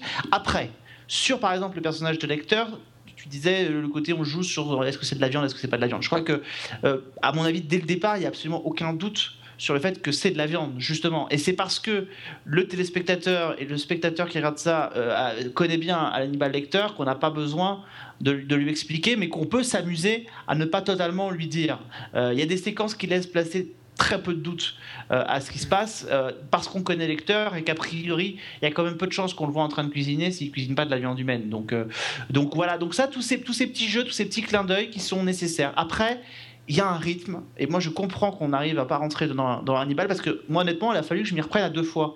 Euh, la première fois que je l'ai vu, j'ai arrêté au bout de trois épisodes parce que le rythme me gonflait quoi. Il y avait ce côté très répétitif, il n'y avait pas de rythme, ça n'avançait pas, et j'ai eu beaucoup de mal. Et puis j'ai décidé quand même euh, de redonner une chance à la série, et c'est vrai que je me suis euh, embarqué. Les histoires, les enquêtes sont, je trouve, parfois légèrement annexe. C'est-à-dire que vous avez un espèce de, criminel graphique qui arrive, qui commet des meurtres absolument magnifiques, et en 20 minutes, c'est plié, on l'arrête, on interroge une personne, et comme par hasard, on tombe sur le criminel tout de suite. Euh, voilà, il y a des choses qui sont, euh, qui sont très très belles. Après, la redondance de la violence me fatigue un peu, même encore aujourd'hui. Mais on voit quand même que les deux saisons, euh, s'il y a une vraie continuité narrative et s'il y a une vraie avancée, on voit quand même que la saison 2, il a quand même retenu un peu le rythme, euh, les, pardon, le, les, leçons de la saison 1, parce que la saison 2, quand même, avance beaucoup plus, mine de rien, et qu'on arrive à une confrontation qui est beaucoup plus directe. Mm. Ouais, d'ailleurs, alors je vais commencer par un très rituel spoiler alerte, comme ça on est tranquille. Donc, euh, si euh, vous ne voulez pas vous faire spoiler Hannibal, en tout cas la saison 1, puisque voilà, euh, cessez d'écouter ou attendez, je sais pas. de l'avoir fini. Voilà, attendez au moins 10 minutes, quoi. et donc pour répondre quand même sur l'aspect esthétique, alors Will Graham, je suis complètement d'accord avec Alex, je trouve que c'est la grande réussite. pour deux choses, il y a le fameux effet balai d'essuie-glace qui marche plutôt bien. Franchement, les, les reconstitutions. Euh, pas en saison 2. Hein. non, j'en ai ras-le-bol de l'essuie-glace. Hein. Je suis, je suis assez d'accord. Là, ça devient systématique. Mais en saison 1, c'est vrai que dès le premier épisode et dès les premières minutes du premier épisode, on voit ça. C'est la scène d'ouverture qui ressemble beaucoup à la scène d'ouverture. Enfin, pas la scène d'ouverture, mais la première scène de meurtre dans, dans Le Sixième Sens. Euh, vraiment, hein, structurellement, elle est faite pareil, mais où on voit Will Graham se mettre dans la peau du tueur. Et ça, je trouve que ça marche très très bien quand même. Et la... Juste un bémol quand même, parce que, euh, parce que après tu vas partir sur autre chose, je veux rebondir sur ce côté-là. Il se met dans la tête du tueur. Je trouve qu'on est quand même à la limite du grotesque dans cette espèce de tradition qu'a Will Graham de fermer les yeux et l'essuie-glace qui arrive. On a un peu l'impression du type qui euh, du type qui va amorcer une espèce de métamorphose, tu sais, euh, genre le super-héros qui va se transformer en, son double. Est-ce que c'est vraiment utile euh, Est-ce qu'on pourrait pas se contenter de Flash euh, Parce que euh, moi, le personnage de Graham me rappelle énormément le personnage de Frank Black de, Millennium aussi. et je trouve y avait dans, dans Millennium, on voyait des flashs comme ça de, de meurtres avec Black qui se rentrait dans, les, dans la peau des tueurs en série. On n'avait pas besoin de cette espèce de, de mise en scène, de théâtralisation à l'extrême qui sert pas à grand chose. Voilà. Ouais, alors je suis sur le principe, je suis assez d'accord. Le truc, c'est que je trouve que Hugh Dancy est vraiment un acteur, euh, moi que je découvre avec cette série, hein, mais qui a vraiment euh, cette capacité euh, à, en faire quelque chose d'assez fascinant à regarder. et ça, c'est vraiment la qualité de l'acteur. Je trouve qu'il a vraiment cette fébrilité, cette fragilité qui, qui, fonctionne assez bien, et du coup, on pardonne un peu l'aspect systématique parce que à côté, on voit quand même un putain de jeu d'acteur. Pardon, euh, Tout à fait. non, on n'est pas aux États-Unis, tu peux dire putain, ça passe. Tu peux dire On pourrait se biper, mais sur des. on devrait se biper. on devrait se biper. Et euh, mais en revanche, ce qui est intéressant, je trouve, dans la saison 1, c'est qu'on suit en parallèle euh, la descente dans la folie de Will Graham, et ça, c'est quand même, sur la durée, quand même très très bien fait. C'est-à-dire que vraiment, ça devient de plus en plus cauchemardesque pour lui et l'aspect graphique aide quand même beaucoup à ressentir cet aspect-là. Et en même temps tu parlais des scènes de cuisine. Moi j'ai trouvé super réussi les scènes de cuisine. Et surtout je trouve ça hyper intelligent de partir du principe que 80% des gens qui vont regarder la série savent qui est Hannibal Lecter. Ah oui non mais ça on est d'accord jamais besoin de le dire. Il n'y a pas de souci sur ça. Moi, je trouve juste, si tu veux, sans faire de mauvais jeu de mots, je suis désolée, hein, il est tout pourri ce jeu de mots, mais moi, ça me laisse sur ma faim. Tu vois C'est-à-dire qu'il y a un moment donné, il est là, il, ça mijote, ça a l'air de sentir bon, il rajoute des herbes aromatiques, miam, et boum, on passe à autre chose. Là, tu fais, bon, Enfin, tu vois, il y a un côté comme ça, un peu trop. Euh, on joue sur ce type de scène parce qu'on sait très bien que les gens savent que, ou en tout cas imaginent que c'est de la chair humaine, tout ça. Donc, on joue sur ce tabou, sur ce côté euh, excessivement esthétique et, euh, esthète de, la gastronomie associée au tabou ultime mais on va pas plus loin. Enfin, je sais pas comment dire. On n'utilise pas ça. On en fait juste une séquence euh, visuelle euh, très bien léché, tu vois, euh, dont toutes les émissions de cuisine devraient, devraient prendre des leçons pour mettre en scène un pot-au-feu ou que sais-je. Mais à un moment donné, ça, ça, ça fait pas sens. Je sais pas comment dire. C'est surtout vrai au début de la série. Hein. Ah, ça évolue après quand même. Euh, ah, peut-être. moi, j'avoue que cette série, je, je, voilà, comme toi, je, au bout du quatrième, cinquième épisode, j'ai commencé à en avoir un peu ras-le-bol.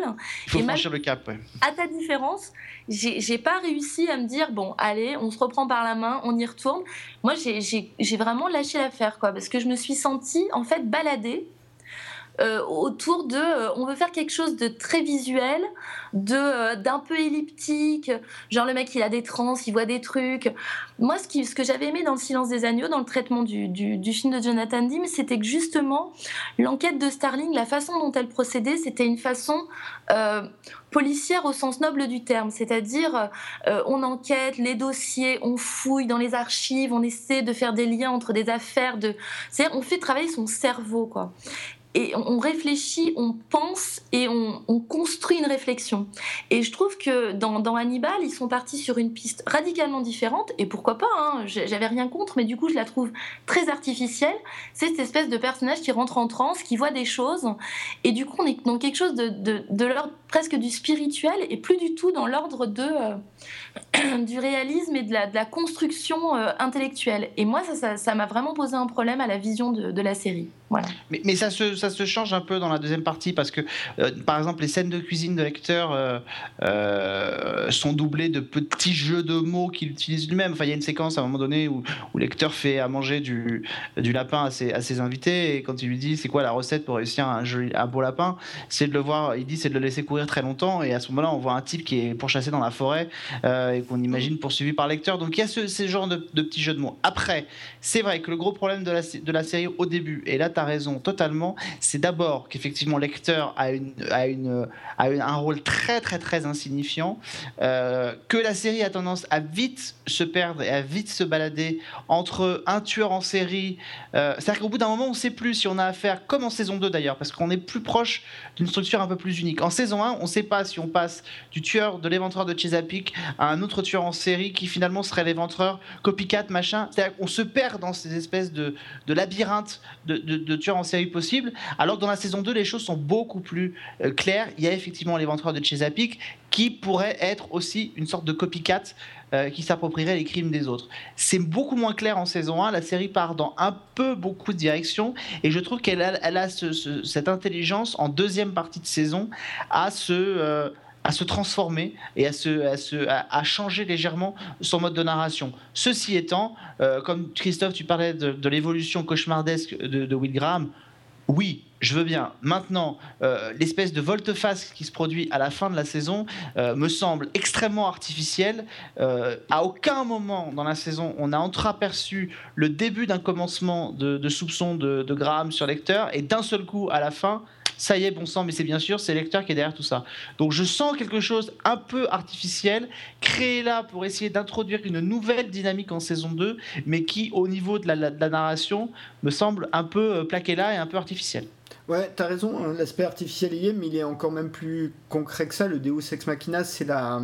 pas une tumeur qu'il a, mais c'est un truc au cerveau. Et une fois qu'il se fait opérer, il se souvient d'avoir été vaguement hypnotisé par Lecter, et c'est comme ça qu'il a ses soupçons. Donc euh, c'est tout aussi grossier, hein, je te l'accorde. C'est complètement artificiel, mais c'est vrai qu'après, là, on est aussi confronté euh, à la forme, c'est-à-dire c'est une série. Il faut que les gens y reviennent d'une semaine sur l'autre. Donc les côtés un peu rituels, euh, que ce soit des meurtres, que ce soit.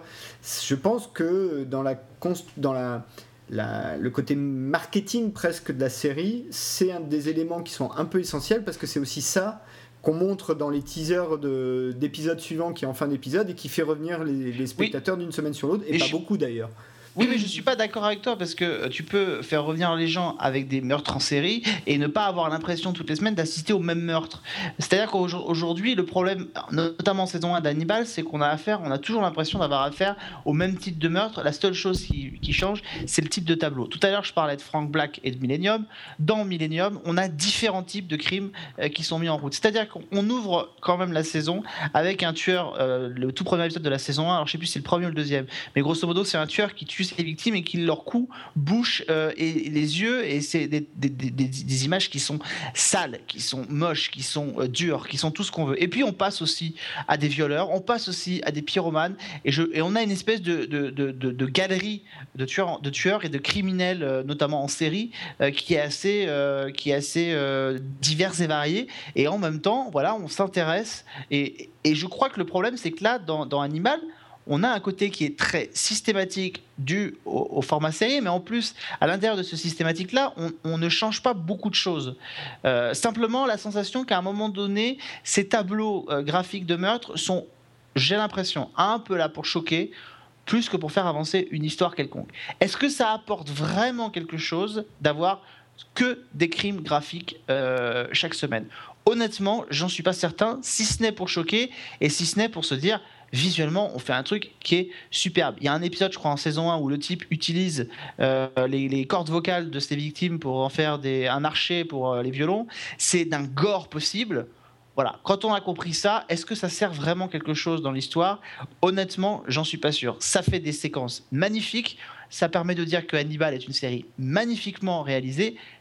Dans les, dans les faits, ça ne fait pas avancer le schmilblick. Ouais, oui, c'est assez vrai. juste deux, petits points. Alors, un point rigolo, tu as beaucoup parlé Millennium. Donc, Lance Eriksen joue quand même dans un, épisode d'Hannibal, c'est un, des tueurs. Hum. Euh, c'est C'est celui qui fait les totems, le totem humain, là. Hum. Euh, donc c'est assez rigolo. Euh, et, euh, et sur l'aspect graphique, alors je suis d'autant plus d'accord parce que je crois qu'aujourd'hui le cœur du public de la série, c'est quand même des gens qui sont un peu excités par l'aspect rétroactive continuity, c'est-à-dire comment on reconstruit ce vers tout le monde, ce dont tout le monde sait vers quoi ça va aboutir en fait. Mm. Et je crois que ça fait aussi partie, à mon avis, c'est même le cœur du public. Moi, c'est ma principale motivation d'ailleurs, c'est surtout de voir ça. C'est-à-dire, on sait exactement où ça doit finir, enfin, où ça doit finir, comment l'histoire doit évoluer, et c'est comment on va te raconter euh, la façon dont ils sont arrivés là. Quoi. Donc, et on euh, sent que eux-mêmes, c'est dans cette direction-là qu'ils vont beaucoup plus. Euh, c'était déjà un peu marqué en saison 1 avec ne serait-ce que l'arrivée de, l'asile, qu'on n'avait encore pas vu, mais on sent qu'en saison 2, voilà, on a euh, les clins d'œil euh, à la série de, à la série, enfin à la série de films qui se matérialisent beaucoup plus, euh, évidemment avec le. Mais en même temps, on, on, veut tous aller dans une direction. alors évidemment, je ne veux pas spoiler, mais depuis un ou deux, depuis un épisode, on est, on, peut plus être sûr de rien sur l'endroit vers lequel on va aller, puisque on voit que certains personnages dont on n'imaginait pas qu'ils pouvaient rester ou continuer, on n'est même pas sûr qu'ils euh, ils sont plus là, quoi. Donc, euh, alors que normalement, ils devraient l'être. Donc tout est possible finalement. Tout est possible. Bah, y compris quand on voit la première séquence de la saison 2. Oui, oui, non, mais euh, c'est justement, je suis alors là complètement d'accord. C'est tout l'enjeu de la série, c'est de temps en temps de casser, de, de casser les codes pour, pour justement qu'on se dise ah ouais merde, on, pense que ça va exactement là, mais peut-être pas exactement, et peut-être qu'il y a des libertés, si oui, lesquelles. Et, et effectivement, je, trouve que c'est, par exemple, tu parles, on va pas citer quel événement, et je crois que c'est le dernier épisode qui a été diffusé d'ailleurs euh, à, mmh. jour, euh, mais il y a un événement qui fait qu'aujourd'hui, on n'est plus sûr de rien. En tout cas, on n'est plus vraiment sûr que ça, ça, va finir exactement là où Dragon Rouge commence, quoi. Euh, et ça, effectivement, c'est bah, la façon aussi, de, à mon avis, de se garantir la saison 3, hein, honnêtement. On aura, on aura, à mon avis, la certitude quand la. Parce que, bon, Hannibal utilise aussi des facilités narratives qu'on retrouve dans beaucoup de séries. Elle commence sa série, sa saison 2, avec le traditionnel euh, système narratif qu'on retrouve dans quasiment toutes les séries, c'est-à-dire on va vous montrer ce par quoi la saison va se terminer, grosso modo. Le gros donc flashback. Ça, le gros flashback, donc le flash forward. donc ça, on l'a dans toutes les séries. Maintenant, euh, la résolution de ce flash forward, selon comment il va se résoudre, euh, on aura la certitude ou pas qu'on ne sait plus rien. Et que finalement, Hannibal nous offre une autre euh, trajectoire et une autre histoire que celle que l'on connaît. si ça se passe, comment ça se passe? Après, si ça débouche sur autre chose, après, pareil, tout est possible. Bon, bah, je crois qu'on a à peu près tout dit. Rien à ajouter, votre honneur Urs? Si, moi j'avais juste un, petit truc, enfin, c'est sur Hannibal en, particulier, mais ça fonctionne sur, sur beaucoup de séries. Je trouve qu'il y, a, il y, a, bon, il, y a, une quinzaine ou une vingtaine d'années, euh, les séries, en gros, c'était un épisode par épisode, et voilà, il se passait une histoire, elle était close à la fin de, à la fin de l'épisode. Puis est arrivé le règne de la, de la méta-série, celle qui englobe une histoire globale dans laquelle chaque épisode est une petite partie, machin. Et depuis, je trouve que depuis quelques années, il y a une espèce de genre hybride qui est essaie de glaner, et je trouve qu'Hannibal, il est parfaitement, euh, parfaitement cadré avec ça, c'est-à-dire qu'on essaie de vendre au grand public l'idée d'une méta-histoire. Voilà, c'est-à-dire qu'on va suivre un arc narratif très très large et très, euh, très ouvert. Et du coup, censément, on va euh, s'abstenir de du côté épisode par épisode qui est un peu vieillot et un petit peu artificiel. Sauf qu'Hannibal, comme d'autres séries, je pense à Believe par exemple, qui, euh, qui, est, qui, est, en cours de diffusion actuellement, ça, ça, ça, veut raconter une méta-histoire, mais ça se construit finalement épisode par épisode avec une résolution en interne à chaque fois. Et je trouve que ça, c'est une espèce de foutage de gueule du, pour le public. Voilà, ça c'est un avis tout personnel. foutage de gueule, pourquoi?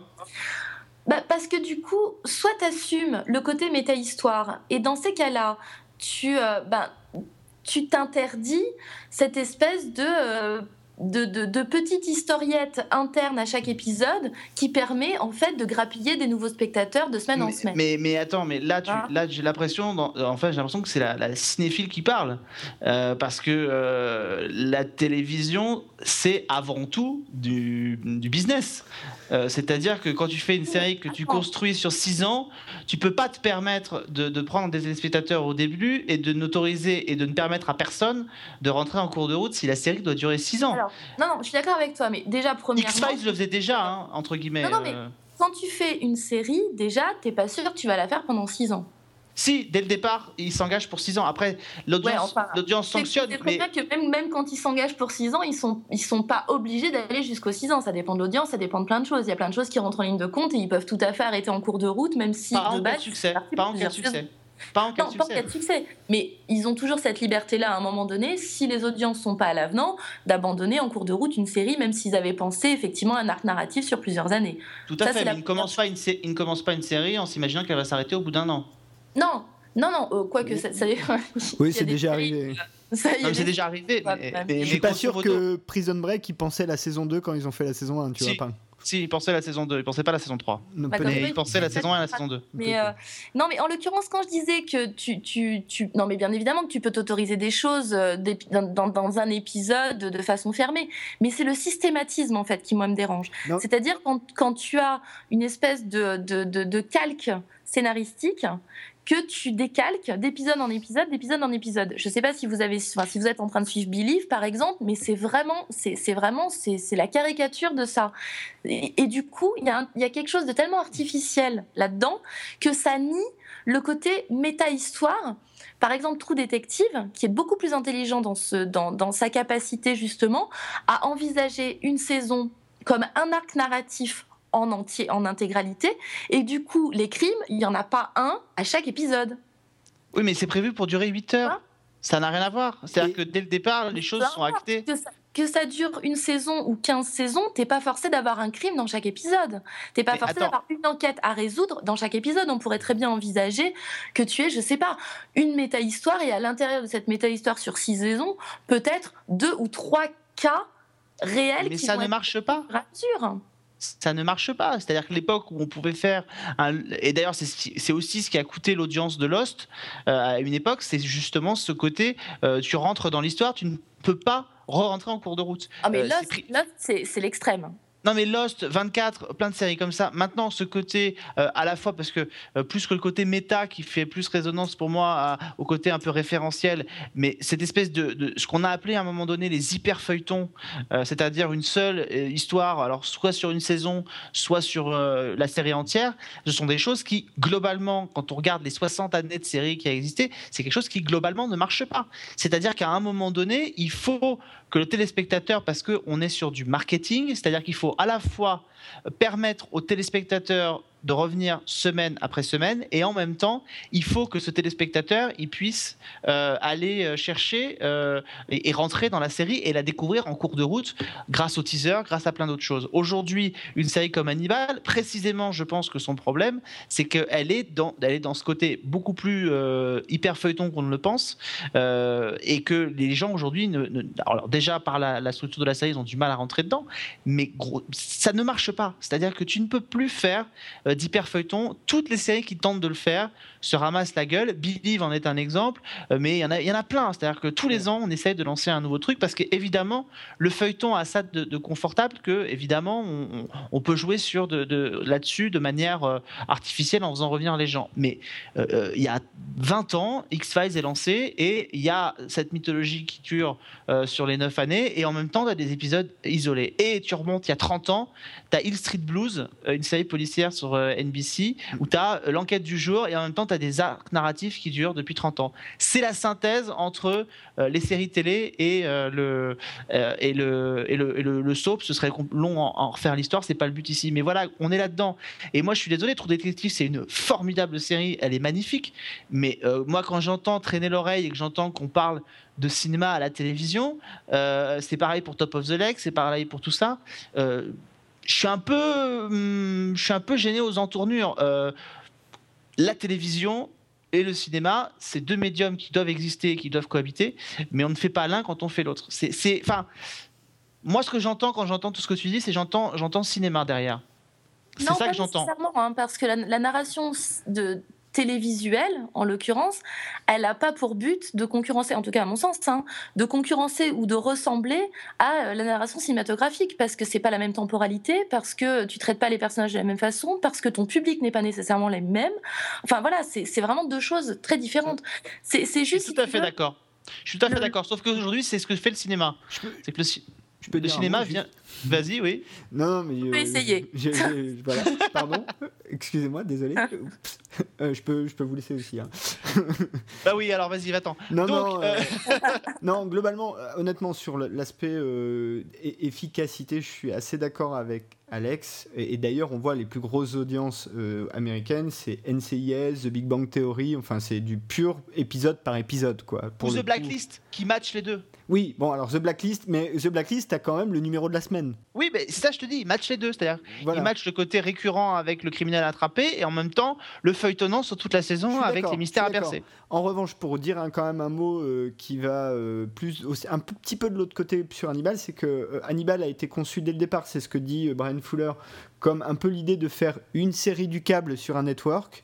Donc une série qui pourrait être un tout petit peu plus feuilletonnante que l'aurait fait un network euh, normal, et que NBC utilise quand même Hannibal plus comme parce que c'est pas des grosses audiences caution critique. comme voilà comme une caution euh, de euh, vrai travail sériel intéressant et, du coup c'est ce qui garantit d'une certaine manière la survie de la série d'une tant qu'ils maintiennent ça. Donc là je suis, je suis assez d'accord avec Alex. C'est vrai qu'il faut pas mélanger la construction d'une histoire euh, sur 6 ans et par épisode avec les contraintes commerciales que ça implique. Hein.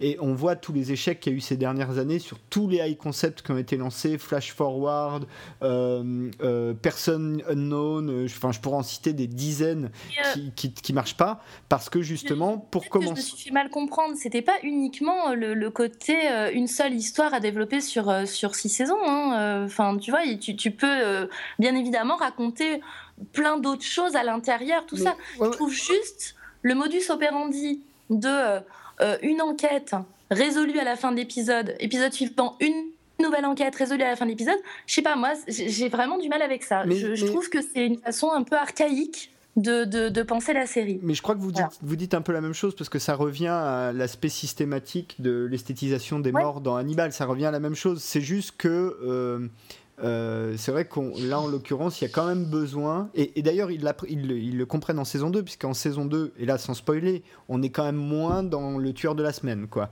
oui, tout à fait. Hein, bah, Tant mieux. Voilà, donc ils, euh, comprennent l'évolution, mais au départ, il faut quand même choper un public. Et là, je suis complètement d'accord avec Alex. Et, et la télé, c'est avant tout un rituel. C'est-à-dire, quand tu regardes une série, ce qui fonctionne au premier abord, c'est de retrouver un certain confort avec des, des, gimmicks, avec des rituels, avec des choses comme ça. Et pour capter une audience, ça marche, quoi. Et j'ajoute que quand Ursula mentionne le côté archaïque euh, du, truc. Non, justement.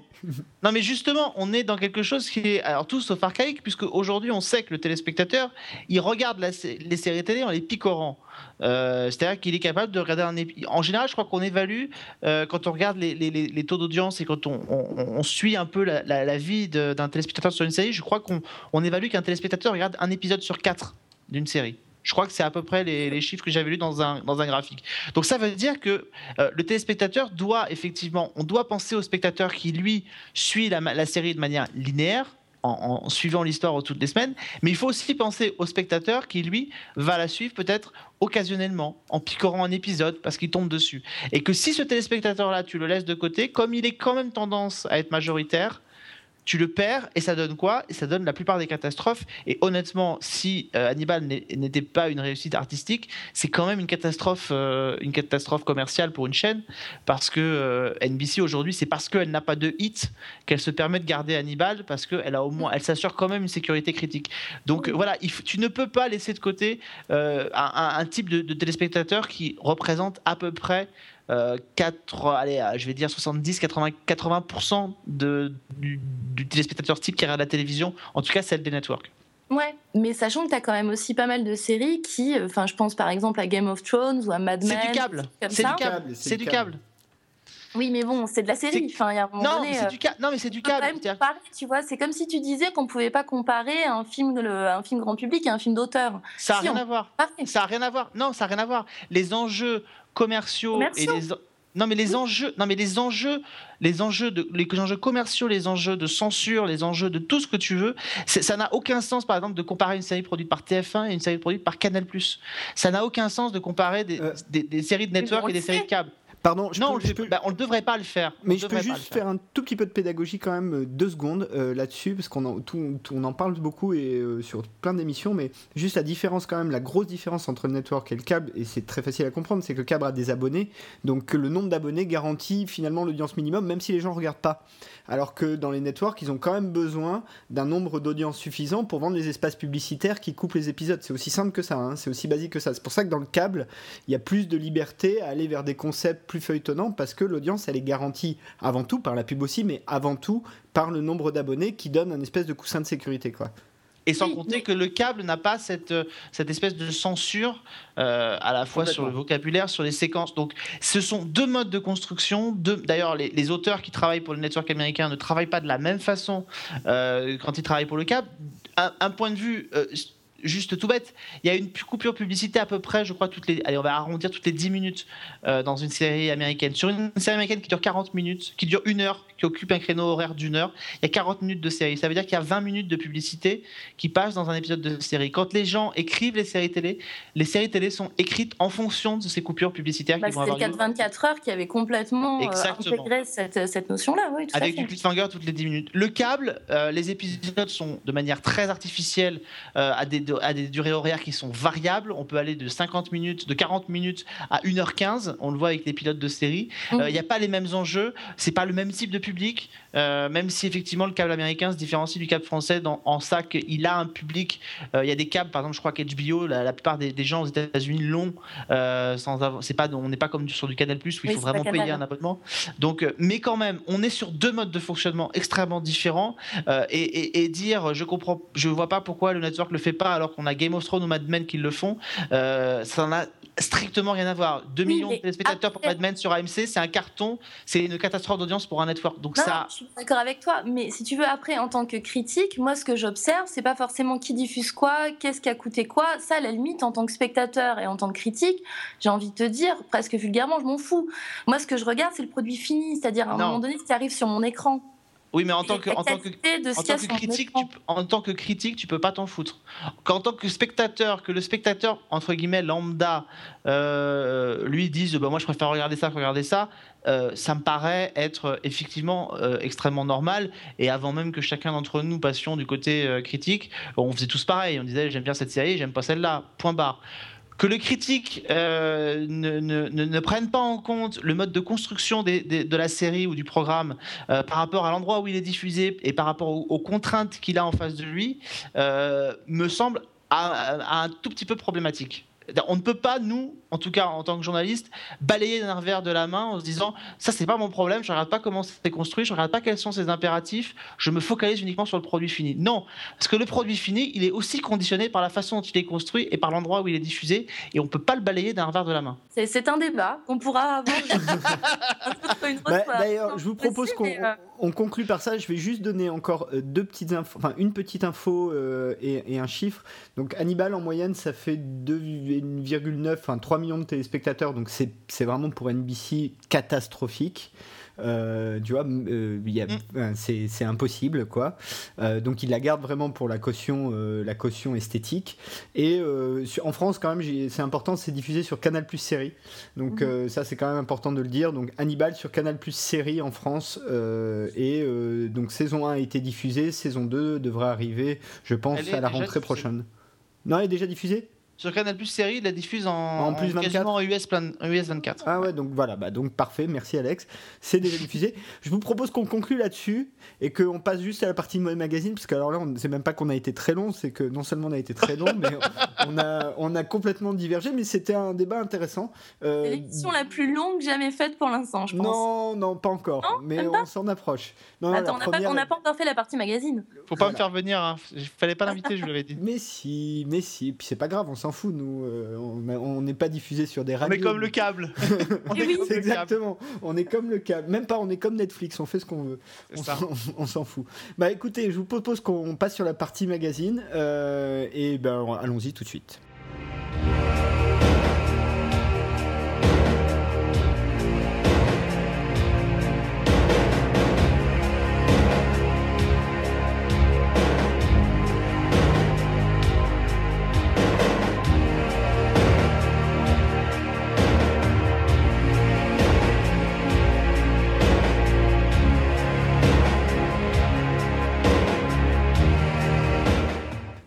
Notre partie magazine. Pardon, hein, ils faute. sont terribles tous les deux. hein, C'est ta faire- faute. C'est ta faute, c'est toi qui as relancé le truc. Je sais il pas faut- pourquoi. Il faut faire la police. Euh, bah, honneur aux dames quand même. Alors là, pour le coup. Ah oui, vas-y. Alors là, prends Ah Je, oui. je t'en prie, commence. Et puis, en, en plus, c'est c'est un peu raccord avec euh, l'émission qu'on vient, qu'on vient de, Ah, de pas avec le débat. Pas forcément avec le débat euh, qu'on vient d'avoir, mais un petit peu plus euh, en, hauteur dans l'émission. Sur euh, le, on, a, parlé donc d'Hannibal Lecter et à un moment donné on parlait de Buffalo Bill et des différentes orientations que, enfin voilà, que les, choses que les, scénaristes avaient pu piocher à droite à gauche pour construire le personnage de, de Buffalo Bill. Et il se trouve que un des serial killers qui a intéressé les scénaristes s'appelle Ed Gein et que Ed Gein c'est le personnage qui a donné euh, à Toby Hopper euh, l'idée de créer son fameux Leatherface, euh, de son massacre à la tronçonneuse qui date de 74. On est donc aux 40 ans de l'anniversaire de ce formidable film absolument hallucinant. Et il se trouve que le Festival de Cannes, pour une fois, sur son tapis rouge, va quand même inviter Toby Hopper à montrer une nouvelle version restaurée de, pour euh, le, le 40e anniversaire de Massacre à la tronçonneuse. Donc moi, je tiens à dire que Massacre à la tronçonneuse au Festival de Cannes, ça me fait, euh, ça me fait vraiment euh, très, très, très envie. Je pense que c'est l'annonce la plus jouissive qu'a pu présenter Thierry Frémaux cette année. Voilà. Je peux dire juste un truc euh, sur Massacre à la tronçonneuse, c'est que moi c'est un film qui m'a un petit peu déçu à la première vision, plus maintenant j'aime bien, mais à la première vision parce que c'est un film qui était tellement auréolé euh, d'une espèce d'aura, le truc le plus horrible que vous verrez jamais, interdit au moins de 18 ans, zéro photo sur les jaquettes des, des- VHS à l'époque, euh, que bah, au moment où tu le vois, c'est vachement moins effrayant que ça en a l'air quand tu imagines ce qu'il peut y avoir dedans en fait. Ouais, alors moi, je pense que sur un grand écran, Ouais, ouais, bien sûr. peut-être que la, la- la- la première impression n'est pas la même que sur un écran de télé, voire un écran d'ordinateur. Bon, Alex, toi, Massacre à la tronçonneuse, euh, non non, non, je- je- j'adore ce film.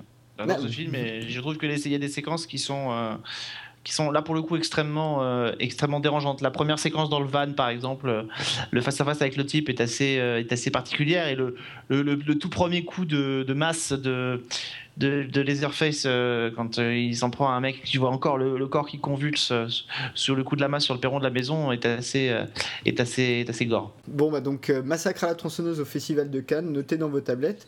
Toi, Alex, tu nous parles de, francophonie, mais pas forcément de France, c'est ça? Ouais, alors je vais, en dire un mot rapide, mais c'est une série qui arrive sur OCS euh, très bientôt, euh, qui arrive d'ailleurs le 5 mai sur OCS, ça s'appelle France-Québec. Euh, c'est la nouvelle production de Jonathan Cohen- et Jérémy Galland, sur une idée originale de Lily Thibault et Marie-Ève Perron, qui sont les deux comédiennes principales. Et grosso modo, l'histoire, c'est celle de, donc, du personnage de Audrey, joué par Marie-Ève Perron, qui est dans une boîte de pub, qui est une boîte de commerciaux d'ailleurs, qui vend des plaquettes à l'international, qui est dirigée par Simon Astier et qui, et qui doit cacher euh, qu'elle est québécoise parce que le personnage de Simon Astier euh, déteste les Québécois, on découvrira pourquoi. Euh, le problème, c'est qu'évidemment, il y a sa meilleure amie qui débarque, interprétée par Lily Thibault, qui est elle québécoise, qui l'assume et qui est pas très très discrète. Et donc, euh, il va falloir qu'elle cache euh, à son, à son patron euh, ses antécédents. C'est une série qui est, euh, qui, est un vrai ovni et qui ne peut avoir lieu que sur OCS. Euh, parfois, ça mériterait d'être un peu plus canalisé, d'avoir un peu plus d'histoire euh, qui court sur les, les, les, les 10 épisodes. Mais quoi qu'il arrive, euh, il, faut vous, vous la découvriez parce que c'est. Euh, euh, j'aime bien le terme d'ovni et sur ce truc-là, ça correspond vraiment bien parce que je crois qu'on a, on a encore jamais vu un truc pareil à la télévision, euh, à la télévision française. Et si tu me permets, je voudrais juste dire un mot rapide sur une série que j'ai découverte pour Série Mania qui a lieu en, ce moment à Paris, qui est une mini-série qui s'appelle Southcliffe, euh, qui est faite par un monsieur qui s'appelle Tony Grizzoni, qui a travaillé beaucoup avec Terry Gilliam. Donc par rapport à votre émission, c'est plutôt, c'est plutôt raccord. Je crois qu'il avait travaillé sur les deux scripts de L'Homme de la Manche ah. qui avait été fait, qui avait été fait avec Terry Gilliam. Et South Cliff, ça raconte quoi? Ça raconte une petite ville, un peu à la manière de Broadchurch finalement, une petite ville d'Angleterre qui d'un seul coup va connaître l'horreur puisque l'un de ses habitants va se mettre à, va devenir un mass murder, mass murderer et va tirer sur les gens de son village euh, à la carabine, un peu comme euh, à la manière de Columbine ou, de, ou du ah. drame de, de, Norvège. Et en fait, le, le, le, la mini-série adopte une temporalité assez particulière, c'est-à-dire que on découvre d'abord euh, le passé du, du, tueur dans le premier épisode, au début, ce qui va l'amener en fait à commettre ces crimes. À la fin du premier épisode, on va assister effectivement à son premier meurtre euh, pour commencer son massacre. Et ensuite, le deuxième épisode et le troisième épisode vont se focaliser sur certaines victimes. Euh, et on va jouer un peu sur cette temporalité euh, double ou triple avec flashback, flash forward et temps présent au, moment du meurtre. Et le quatrième et dernier épisode, lui, va se retrouver un an plus tard. où le, le, journaliste qui avait couvert l'affaire qui était un enfant de Southcliffe revient dans la ville pour voir comment les gens s'en sont sortis. Et, euh, les gens qui sont là sont toujours évidemment traumatisés par, euh, par cette histoire. Et donc c'est comment, grosso modo, comment on d'abord on, gère le fait que son ami, son proche, son voisin, c'est ce que me disait Tommy Grizzoni quand je l'ai rencontré. Il m'a dit quand on quand on il y a ce genre d'événement, vous entendez toujours à la télévision, mais il n'était pas comme ça, mais on n'aurait jamais pensé que, et ça ne le ressemble pas, il était gentil. Enfin, et, et c'est là-dessus, c'est comment on gère ça, et surtout comment on gère quand on est frappé dans sa chair par un événement tragique comme ça, comment on gère la suite comment on se reconstruit, comment on réapprend à vivre, et est-ce qu'on arrive à réapprendre à vivre. Il y a des scènes qui sont euh, d'une brutalité saisissante, euh, et véritablement intense. Mais là, par contre, il y a beaucoup de choses qui sont suggérées. Euh, quand le tueur va commencer à, son périple sanglant, il y a une séquence qui est épouvantable. Son premier acte, c'est de tuer sa mère handicapée. Et il va dans sa chambre et, on ne le voit commettre le meurtre que du point de vue de sa mère, que du point de vue pardon, du tueur. On ne voit jamais la mère en train de, mourir. Ensuite, il tue aussi son, son, chien qui était son, quasiment son seul ami et il s'en va euh, tirer sur tout ce qui bouge dans, sa ville. C'est euh, c'est absolument glaçant et c'est une expérience assez, euh, assez particulière. La mini-série vient d'être achetée par Canal qui va les diffuser en, en 2014 et véritablement je vous le conseille parce que vous n'en sortirez pas indemne c'est assez c'est assez saisissant et c'est assez bouleversant et ça fait écho à plein de choses on a tous traversé ce genre d'expérience dans chacun des pays dans lesquels la série peut être diffusée ne serait-ce que quand on repense aux, tragiques événements de Toulouse chez nous. Donc, euh, donc voilà, c'est pas inintéressant. Bah, en tout cas, euh, ça. Alors moi, France Québec, rien que le pitch, ça m'a plutôt fait marrer. Donc euh, voilà, la, la, québécophobie, j'ai envie de voir, j'ai envie de voir ça. Et non, là, ça a l'air vraiment. moi, en tout cas, tu, tu me l'as bien vendu. Hein. Mais toi, je sais pas toi, Urs? Ah ouais. Et ben écoutez, donc à mon tour, euh, alors avant de recevoir des, des, des, volets de, de, bois vert, euh, euh, moi je vais vous parler d'une série qui fait débat. quoi? on, peut, c'est le moins qu'on puisse dire. C'est donc Marvel Agents of Shield diffusé sur ABC. Mais en fait, c'est pas tellement pour parler de la série. Finalement, la série c'est assez secondaire. Ce qui est intéressant en revanche, c'est de voir comment l'entreprise Marvel essaye de, créer vraiment un univers euh, euh, interconnecté entre euh, ce qui se passe au ciné et ce qui se passe à la télé. Et, on l'a vu assez récemment puisque la narration de, des épisodes, à partir de la sortie du dernier Captain America, a vraiment suivi ce qui se passe dans Captain America, il l'a vraiment intégré, et ce sera sans doute le cas des prochains films.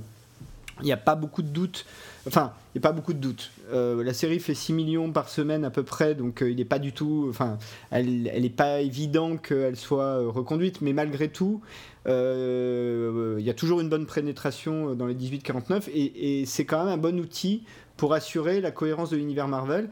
Et ce que je trouve intéressant, c'est que c'est exactement la même technique qu'ont fait les comics. C'est-à-dire avec des grosses séries majeures type Avengers, Spider-Man, X-Men, et puis des personnages un peu secondaires, et de temps en temps des crossovers. Et parfois, c'est dans les personnages secondaires qu'on avait des bouts d'histoire qui permettaient de passer de l'un à l'autre. Donc euh, moi je trouve que ça c'est plutôt une entreprise intéressante à regarder, qu'on aime ou qu'on n'aime pas, voir est-ce que ça marche, est-ce que ça marche pas. Et à ma connaissance, à part X-Files, connais pas d'autres euh, séries télé pour lesquelles la sortie d'un film a directement influencé la narration de la série en live, c'est-à-dire au moment de l'écriture et de la diffusion. Donc voilà, c'est juste, euh, je voulais juste mentionner ce moment-là dans, dans, la série, surtout si elle revient pas l'année prochaine. Ursula, franchement, je te prends pour témoin, je prends témoin aussi les auditeurs de cette émission. Euh, il y a quelques temps, dans une émission de Season 1, j'ai dit c'est pas possible, j'ai pas de bol. Les deux seules personnes qui aiment Marvel et Agents of Steel, ils sont réunis dans la même émission. Et bah là, je quitte mon émission en me disant je viens dans une zone de confort et, et je retombe sur Marvel. Agents of Shield. On est quand même d'accord que quand ce genre de crossover survient, c'est rarement quand les programmes se portent bien. Si les programmes se portent bien, on n'a pas besoin d'aller faire appel euh, aux grosses manœuvres euh, du cinéma, qui en l'occurrence, euh, en plus, ne marchent pas puisqu'on n'a pas du tout vu un frémissement d'audience euh, de la série euh, quand il y a eu les, les, crossovers, notamment le dernier, je crois, avec Thor. Donc ça n'a pas très bien marché, et avec Captain America, pardon. Donc ça n'a pas très très bien euh, fonctionné. La recette ne marche pas bien. Moi, j'aurais aimé plutôt, je vais être très honnête, voir ce genre de, ressort dans une série qui se porte bien, parce que ça m'aurait laissé penser qu'effectivement, c'était pensé, construit d'un point de vue narratif dans une espèce de cohérence globale. Quand ça se porte sur une série qui euh, ne marche pas, que le public, manifestement, et je maintiens ce que j'ai déjà dit ailleurs, ne veut pas de cette série, quand ça se fait sur ce genre de série, je ne peux pas m'empêcher de me dire que euh, ce n'est pas une volonté scénaristique, mais que c'est une volonté commerciale euh, pour essayer de sauver le truc, et que dès lors, moi en tout cas, on ne prendra pas à essayer de m'avoir là-dedans. Maintenant, ça peut être réussi, ça peut être tout ce qu'on veut, mais de la part d'un type comme notamment Whedon, qui alors qui n'est pas, qui chapeaute pas toute la série, mais enfin quand même, euh, qui fait partie. C'est son frère qui s'en occupe, mais enfin il est quand même euh, dans l'ombre, euh, qui a quand même l'habitude de construire des séries avec une mythologie et des choses comme ça. Je trouve que ce genre de, de facilité ne lui ressemble pas beaucoup. D'ailleurs, il avait déjà essayé de le faire pour lancer Angel euh, qui marchait pas. Il avait fait revenir, euh, il avait fait venir Buffy euh, assez régulièrement et, il a vite renoncé parce que ça handicapait plus Buffy que Angel qu'autre chose. Et, c'est après que la série s'est mise à marcher quand elle a pris sa propre identité. Donc là, faire appel en plus, ils sont charmants, mais enfin, on a quand même allez, hormis des petits clins d'œil de fin d'épisode, on a quand même affaire au second couteau en général des films. On a quand même rarement affaire aux, têtes d'affiche ou aux personnages principaux, ce qui est bien normal encore une fois. Donc dès lors, ça me semble plus gratuit qu'autre chose. Je suis beaucoup plus soft que je ne le suis quand c'est, quand c'est moi qui fais l'émission, tu remarqueras. Euh, complètement. et quand, c'est Cédric en face aussi, peut-être ça. Et quand c'est Cédric en face. Honnêtement, je pense que ton analyse est, la bonne. Il hein. n'y euh, a, pas, a pas de. Elle est de manière objective juste. C'est juste que je trouve intéressant la tentative et de regarder, ça va sans doute pas marcher, mais moi je trouve ça intéressant de voir vraiment cette tentative de faire tout s'interpénétrer quoi, et de, et de voir s'ils y arrivent. Tout à parce, fait, tout à fait. Parce que et, et, on revient à une partie business parce qu'en fait c'est le seul studio qui peut se le permettre parce que ABC et Marvel c'est la même boîte. C'est Disney, oui. C'est et c'est Disney. Donc c'est les seuls qui en fait ont cette capacité à vraiment tirer directement toutes les manettes. On est d'accord. Euh, et Urs, un avis sur la question? Euh, moi personnellement, le, la série m'intéresse pas du tout, hein, je, je, le dis euh, très honnêtement. Euh, en revanche, je suis parfaitement d'accord avec toi. Je trouve ça très intéressant de. Alors je sais pas, je suis pas dans le secret des dieux hollywoodiens. Alors est-ce qu'ils l'ont fait en amont Est-ce qu'ils le font parce que la série marche pas? Est-ce que je. Franchement, j'en ai aucune espèce d'idée. J'imagine quand même que pour arriver à faire coïncider la diffusion d'épisodes avec la sortie d'un film, je suppose qu'il faut quand même s'y prendre un peu en amont et que tu fais pas ça 15 jours avant sur sur une table au milieu d'une pizza. Mais bon. Voilà, juste quand même parce que Christophe l'avait déjà dit quand on avait parlé de l'émission ailleurs. Euh, il faut quand même se rendre compte qu'il y a eu une première salve d'épisodes. Donc en général, je crois que c'est les neuf premiers qui étaient pensés bien avant que les, diffusions euh, soient lancées. Et, ceux qui arrivent maintenant sont des épisodes qui ont tenu compte du, qui ont essayé de faire un recalibrage de la série. Donc non, euh, très clairement, à mon avis, ils avaient effectivement parce que Christophe l'a très bien dit, ils avaient les cartes en main parce que c'est le même studio, que c'est le même groupe, pour avoir les scripts euh, des films Marvel et que en fonction de ces scripts-là, ils ont adapté les scripts de la série. Mais honnêtement, et même ceux qui aiment la série, j'espère qu'ils vont pas me, contredire sur ce point-là. J'ai peine à croire que euh, en amont, euh, huit mois avant, ils ont construit tout ça parce que si c'était le cas, on n'aurait certainement pas eu les premiers épisodes qu'on a eu, les premiers épisodes qu'on a eu dans la série. Ouais, ouais, sans doute, c'est sans doute vrai. Après, juste pour ajouter encore un petit élément là-dessus, c'est que il euh, n'y a pas que les studios, il y a quand même Whedon qui est au milieu de tout. Hein, il est quand même cité au script de tous les films depuis euh, le premier Thor. Euh, donc quand même, c'est important. Et évidemment, il est producteur exécutif de la série, même si il, doit il doit passer sur les plateaux une fois tous les six mois. Et, et, du coup, c'est vrai qu'il a cette capacité à avoir l'ensemble des informations sous la main et de pouvoir de dire, bon, bah attendez, là ça marche pas, on va faire ça, vous pouvez aller dans cette direction-là. Euh, et, c'est vrai que je pense que pour la série, ça se fait au coup par coup. Mais encore une fois, moi, ce que, ce que je trouve assez fascinant à regarder, c'est comment tout ça va fonctionner ensemble, même si ça marche pas. Hein, c'est pas, pas, pas le point. je, pense que c'est un coup d'essai en fait. Ouais, mais, mais la première série de films Marvel, c'était déjà ça. Ils disent Phase 1, on a pensé le truc. Non, c'est au milieu de la course, au bout, de deux ou trois films, qu'ils ont commencé à se dire bon, ben, on va pouvoir faire un truc euh, tout ensemble. Je crois que c'est après le premier Thor. Euh, et, là, effectivement, ils ont commencé à construire un truc. Et je, pense que ça peut, ça, ça, peut faire date, même si euh, là, pour le coup, c'est un, coup dans l'eau, mais euh, je, pense que la mécanique est assez intéressante entre justement la jonction cinéma-télévision, comment l'un et l'autre peuvent coïncider et comment à un moment donné Marvel est en train de, de prendre le pouvoir, enfin vraiment, est en train de s'amuser à une échelle qu'on n'avait jusqu'alors pas vue. Bon, après, euh, ABC euh, ne gagne pas sa vie sur Marvel, hein, il gagne plutôt sa vie sur Grey's Anatomy. Bien euh, évidemment. mais, Disney gagne beaucoup d'argent avec Marvel. Complètement. Donc bah, voilà. Je propose qu'on en conclue là-dessus, d'ailleurs sur un non-fight finalement sur Marvel Agents of Steel, c'est à marquer d'une pierre blanche. Non, mais il n'y a pas de pierre blanche, mais bon. non, mais là on parle. Ou alors peut-être une pierre tombale pour cette série, mais à voir. C'est ça. Bah, on sait toujours pas. On sait toujours pas. Il y a des, des je, je, prends le pari. Je prends le pari que la série va être renouvelée. Ouais, je, je pense aussi. Je pense qu'ils iront. Tout à l'heure, on, parlait d'Hannibal, euh, qui euh, NBC, à mon avis, c'est pareil. Je pense qu'elle devrait être renouvelée. Je peux me tromper, mais pour d'autres raisons, pour des raisons critiques. Mais les enjeux financiers euh, de pour pour ABC, pour Disney, pour Marvel, etc. sont tellement colossaux euh, qui ne peuvent pas se permettre d'envoyer le signal d'une série dont on a tellement parlé, euh, qui ne durerait pas plus d'une saison. Euh, ce serait, d'un point de vue économique, absolument désastreux, je pense, pour. C'est un très mauvais signal. Ce serait un très mauvais signal envoyé à l'heure où le patron de, de, Marvel, je crois, a annoncé il y a quelque temps qu'il avait des projets de films jusqu'en 2028, si je me trompe pas. ce serait pas un bon signal que de montrer que la première incursion de Marvel à la télévision se solde par un échec cuisant après une saison et des audiences pitoyables. Donc rien que pour envoyer le message, ouais. Quitte à perdre des sous, hein. je pense que Quitte à perdre des sous. ils en perdent à un endroit, ils en gagnent à d'autres, ça équilibre. Hein, donc, euh. Sachant, euh, rappelons aussi que, et c'est un peu la damnation, c'est qu'il y a des droits qui n'appartiennent de, de, personnages Marvel qui n'appartiennent pas au studio Marvel, euh, les X-Men en l'occurrence et Spider-Man. donc Spider-Man c'est Sony et les X-Men c'est la Fox, si je dis pas de bêtises, et que qui sont donc tenus à faire des films régulièrement au risque de les perdre. Et euh, Marvel est à l'affût, qui est pas un Spider-Man qui sort ou un, ou un X-Men de. Bon, là, il y en a, il y en a, les deux vont sortir cette année. Mais, c'est euh, hasard, hein. mais, euh, mais parce qu'évidemment, il leur manque cet aspect-là. Et le, si un jour ils récupèrent tout ça, s'il y a un potentiel, ils peuvent faire en télé et en ciné ce qu'ils ont fait en comics, s'ils commencent à apprendre et à, faire mieux. Donc, je pense effectivement, je suis d'accord, il y a des enjeux tellement importants que s'ils doivent tuer cette série, ils, feront une, ils, auront, ils auront besoin d'une saison pour ça. Mm. Oui, ne serait-ce que pour accompagner la diffusion, la sortie d'Avengers 2 au cinéma avec la série Marvel. Complètement. Bah, je vous propose qu'on s'arrête là. On a déjà été incroyablement long et ça va peut-être être la plus longue. Bon, c'est la ah. première où on est trois. on, nous pardonnera. Euh, et euh, bah, on va commencer. Alors juste, donc euh, Screenplay l'émission, vous pouvez retrouver sur season1.fr où nous sommes euh, diffusés. Merci Alex et merci Sophie euh, qui n'est pas là. Mais de euh, rien. et sur notre Facebook, donc facebook.com slash screenplaypod. Et donc, bah, honneur aux dames encore. Et toi, Urs, on peut te trouver où?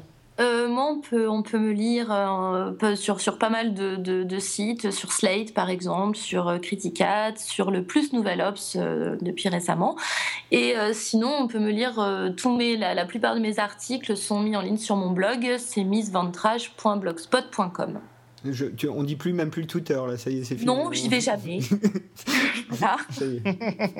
Et donc Alex, bah, écoutez, euh, essentiellement sur season1.fr, euh, euh, voilà, où j'essaye de faire tenir le site parce que j'ai des, auteurs qui sont dessus qui sont vraiment pas fiables. Donc, c'est terrible. Hein. c'est terrible, mon pauvre monsieur, on n'arrive plus. Non, voilà, sur season1.fr.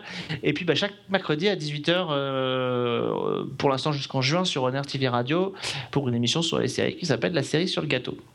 Et eh ben, qui est une très bonne émission sur les séries d'ailleurs. Merci, bien aimable. À laquelle j'ai failli participer. failli participer, ouais. ouais, ouais mais c'est ça. Mais il a capté, je sais pas, il y a une mauvaise fréquence, des mauvaises ondes avec Monaco. Je sais ouais, je sais pas. C'est le rideau de, c'est le rideau de fer euh, entre la France et Monaco. Et euh, bah écoute, moi euh, donc sur season1.fr où de temps en temps je fais un article. voilà, je fais partie des, des auteurs terribles avec lesquels il faut composer. Et, Christophe Bricot sur Twitter. J'y vais pas souvent, souvent, mais quand même, bon. Et n'hésitez pas à laisser des commentaires, que ce soit sur Season 1, c'est super facile, hein, voilà, euh, ou sur notre Facebook, ou euh, sur iTunes. Et euh, bah, je vous dis qu'on se retrouve dans 15 jours. Avec une émission qui va faire 30 minutes pour essayer de rattraper le coup. Non, non, on va arrêter de faire ça. et euh, ben, euh, bonne soirée et euh, bonne. bonne série. Bonne... Non, c'est pas chez moi je ça. Je peux pas dire bonne série, moi, c'est pas possible. ça, c'est Sophie, c'est pas possible. Bon, et en tout cas, à la prochaine émission.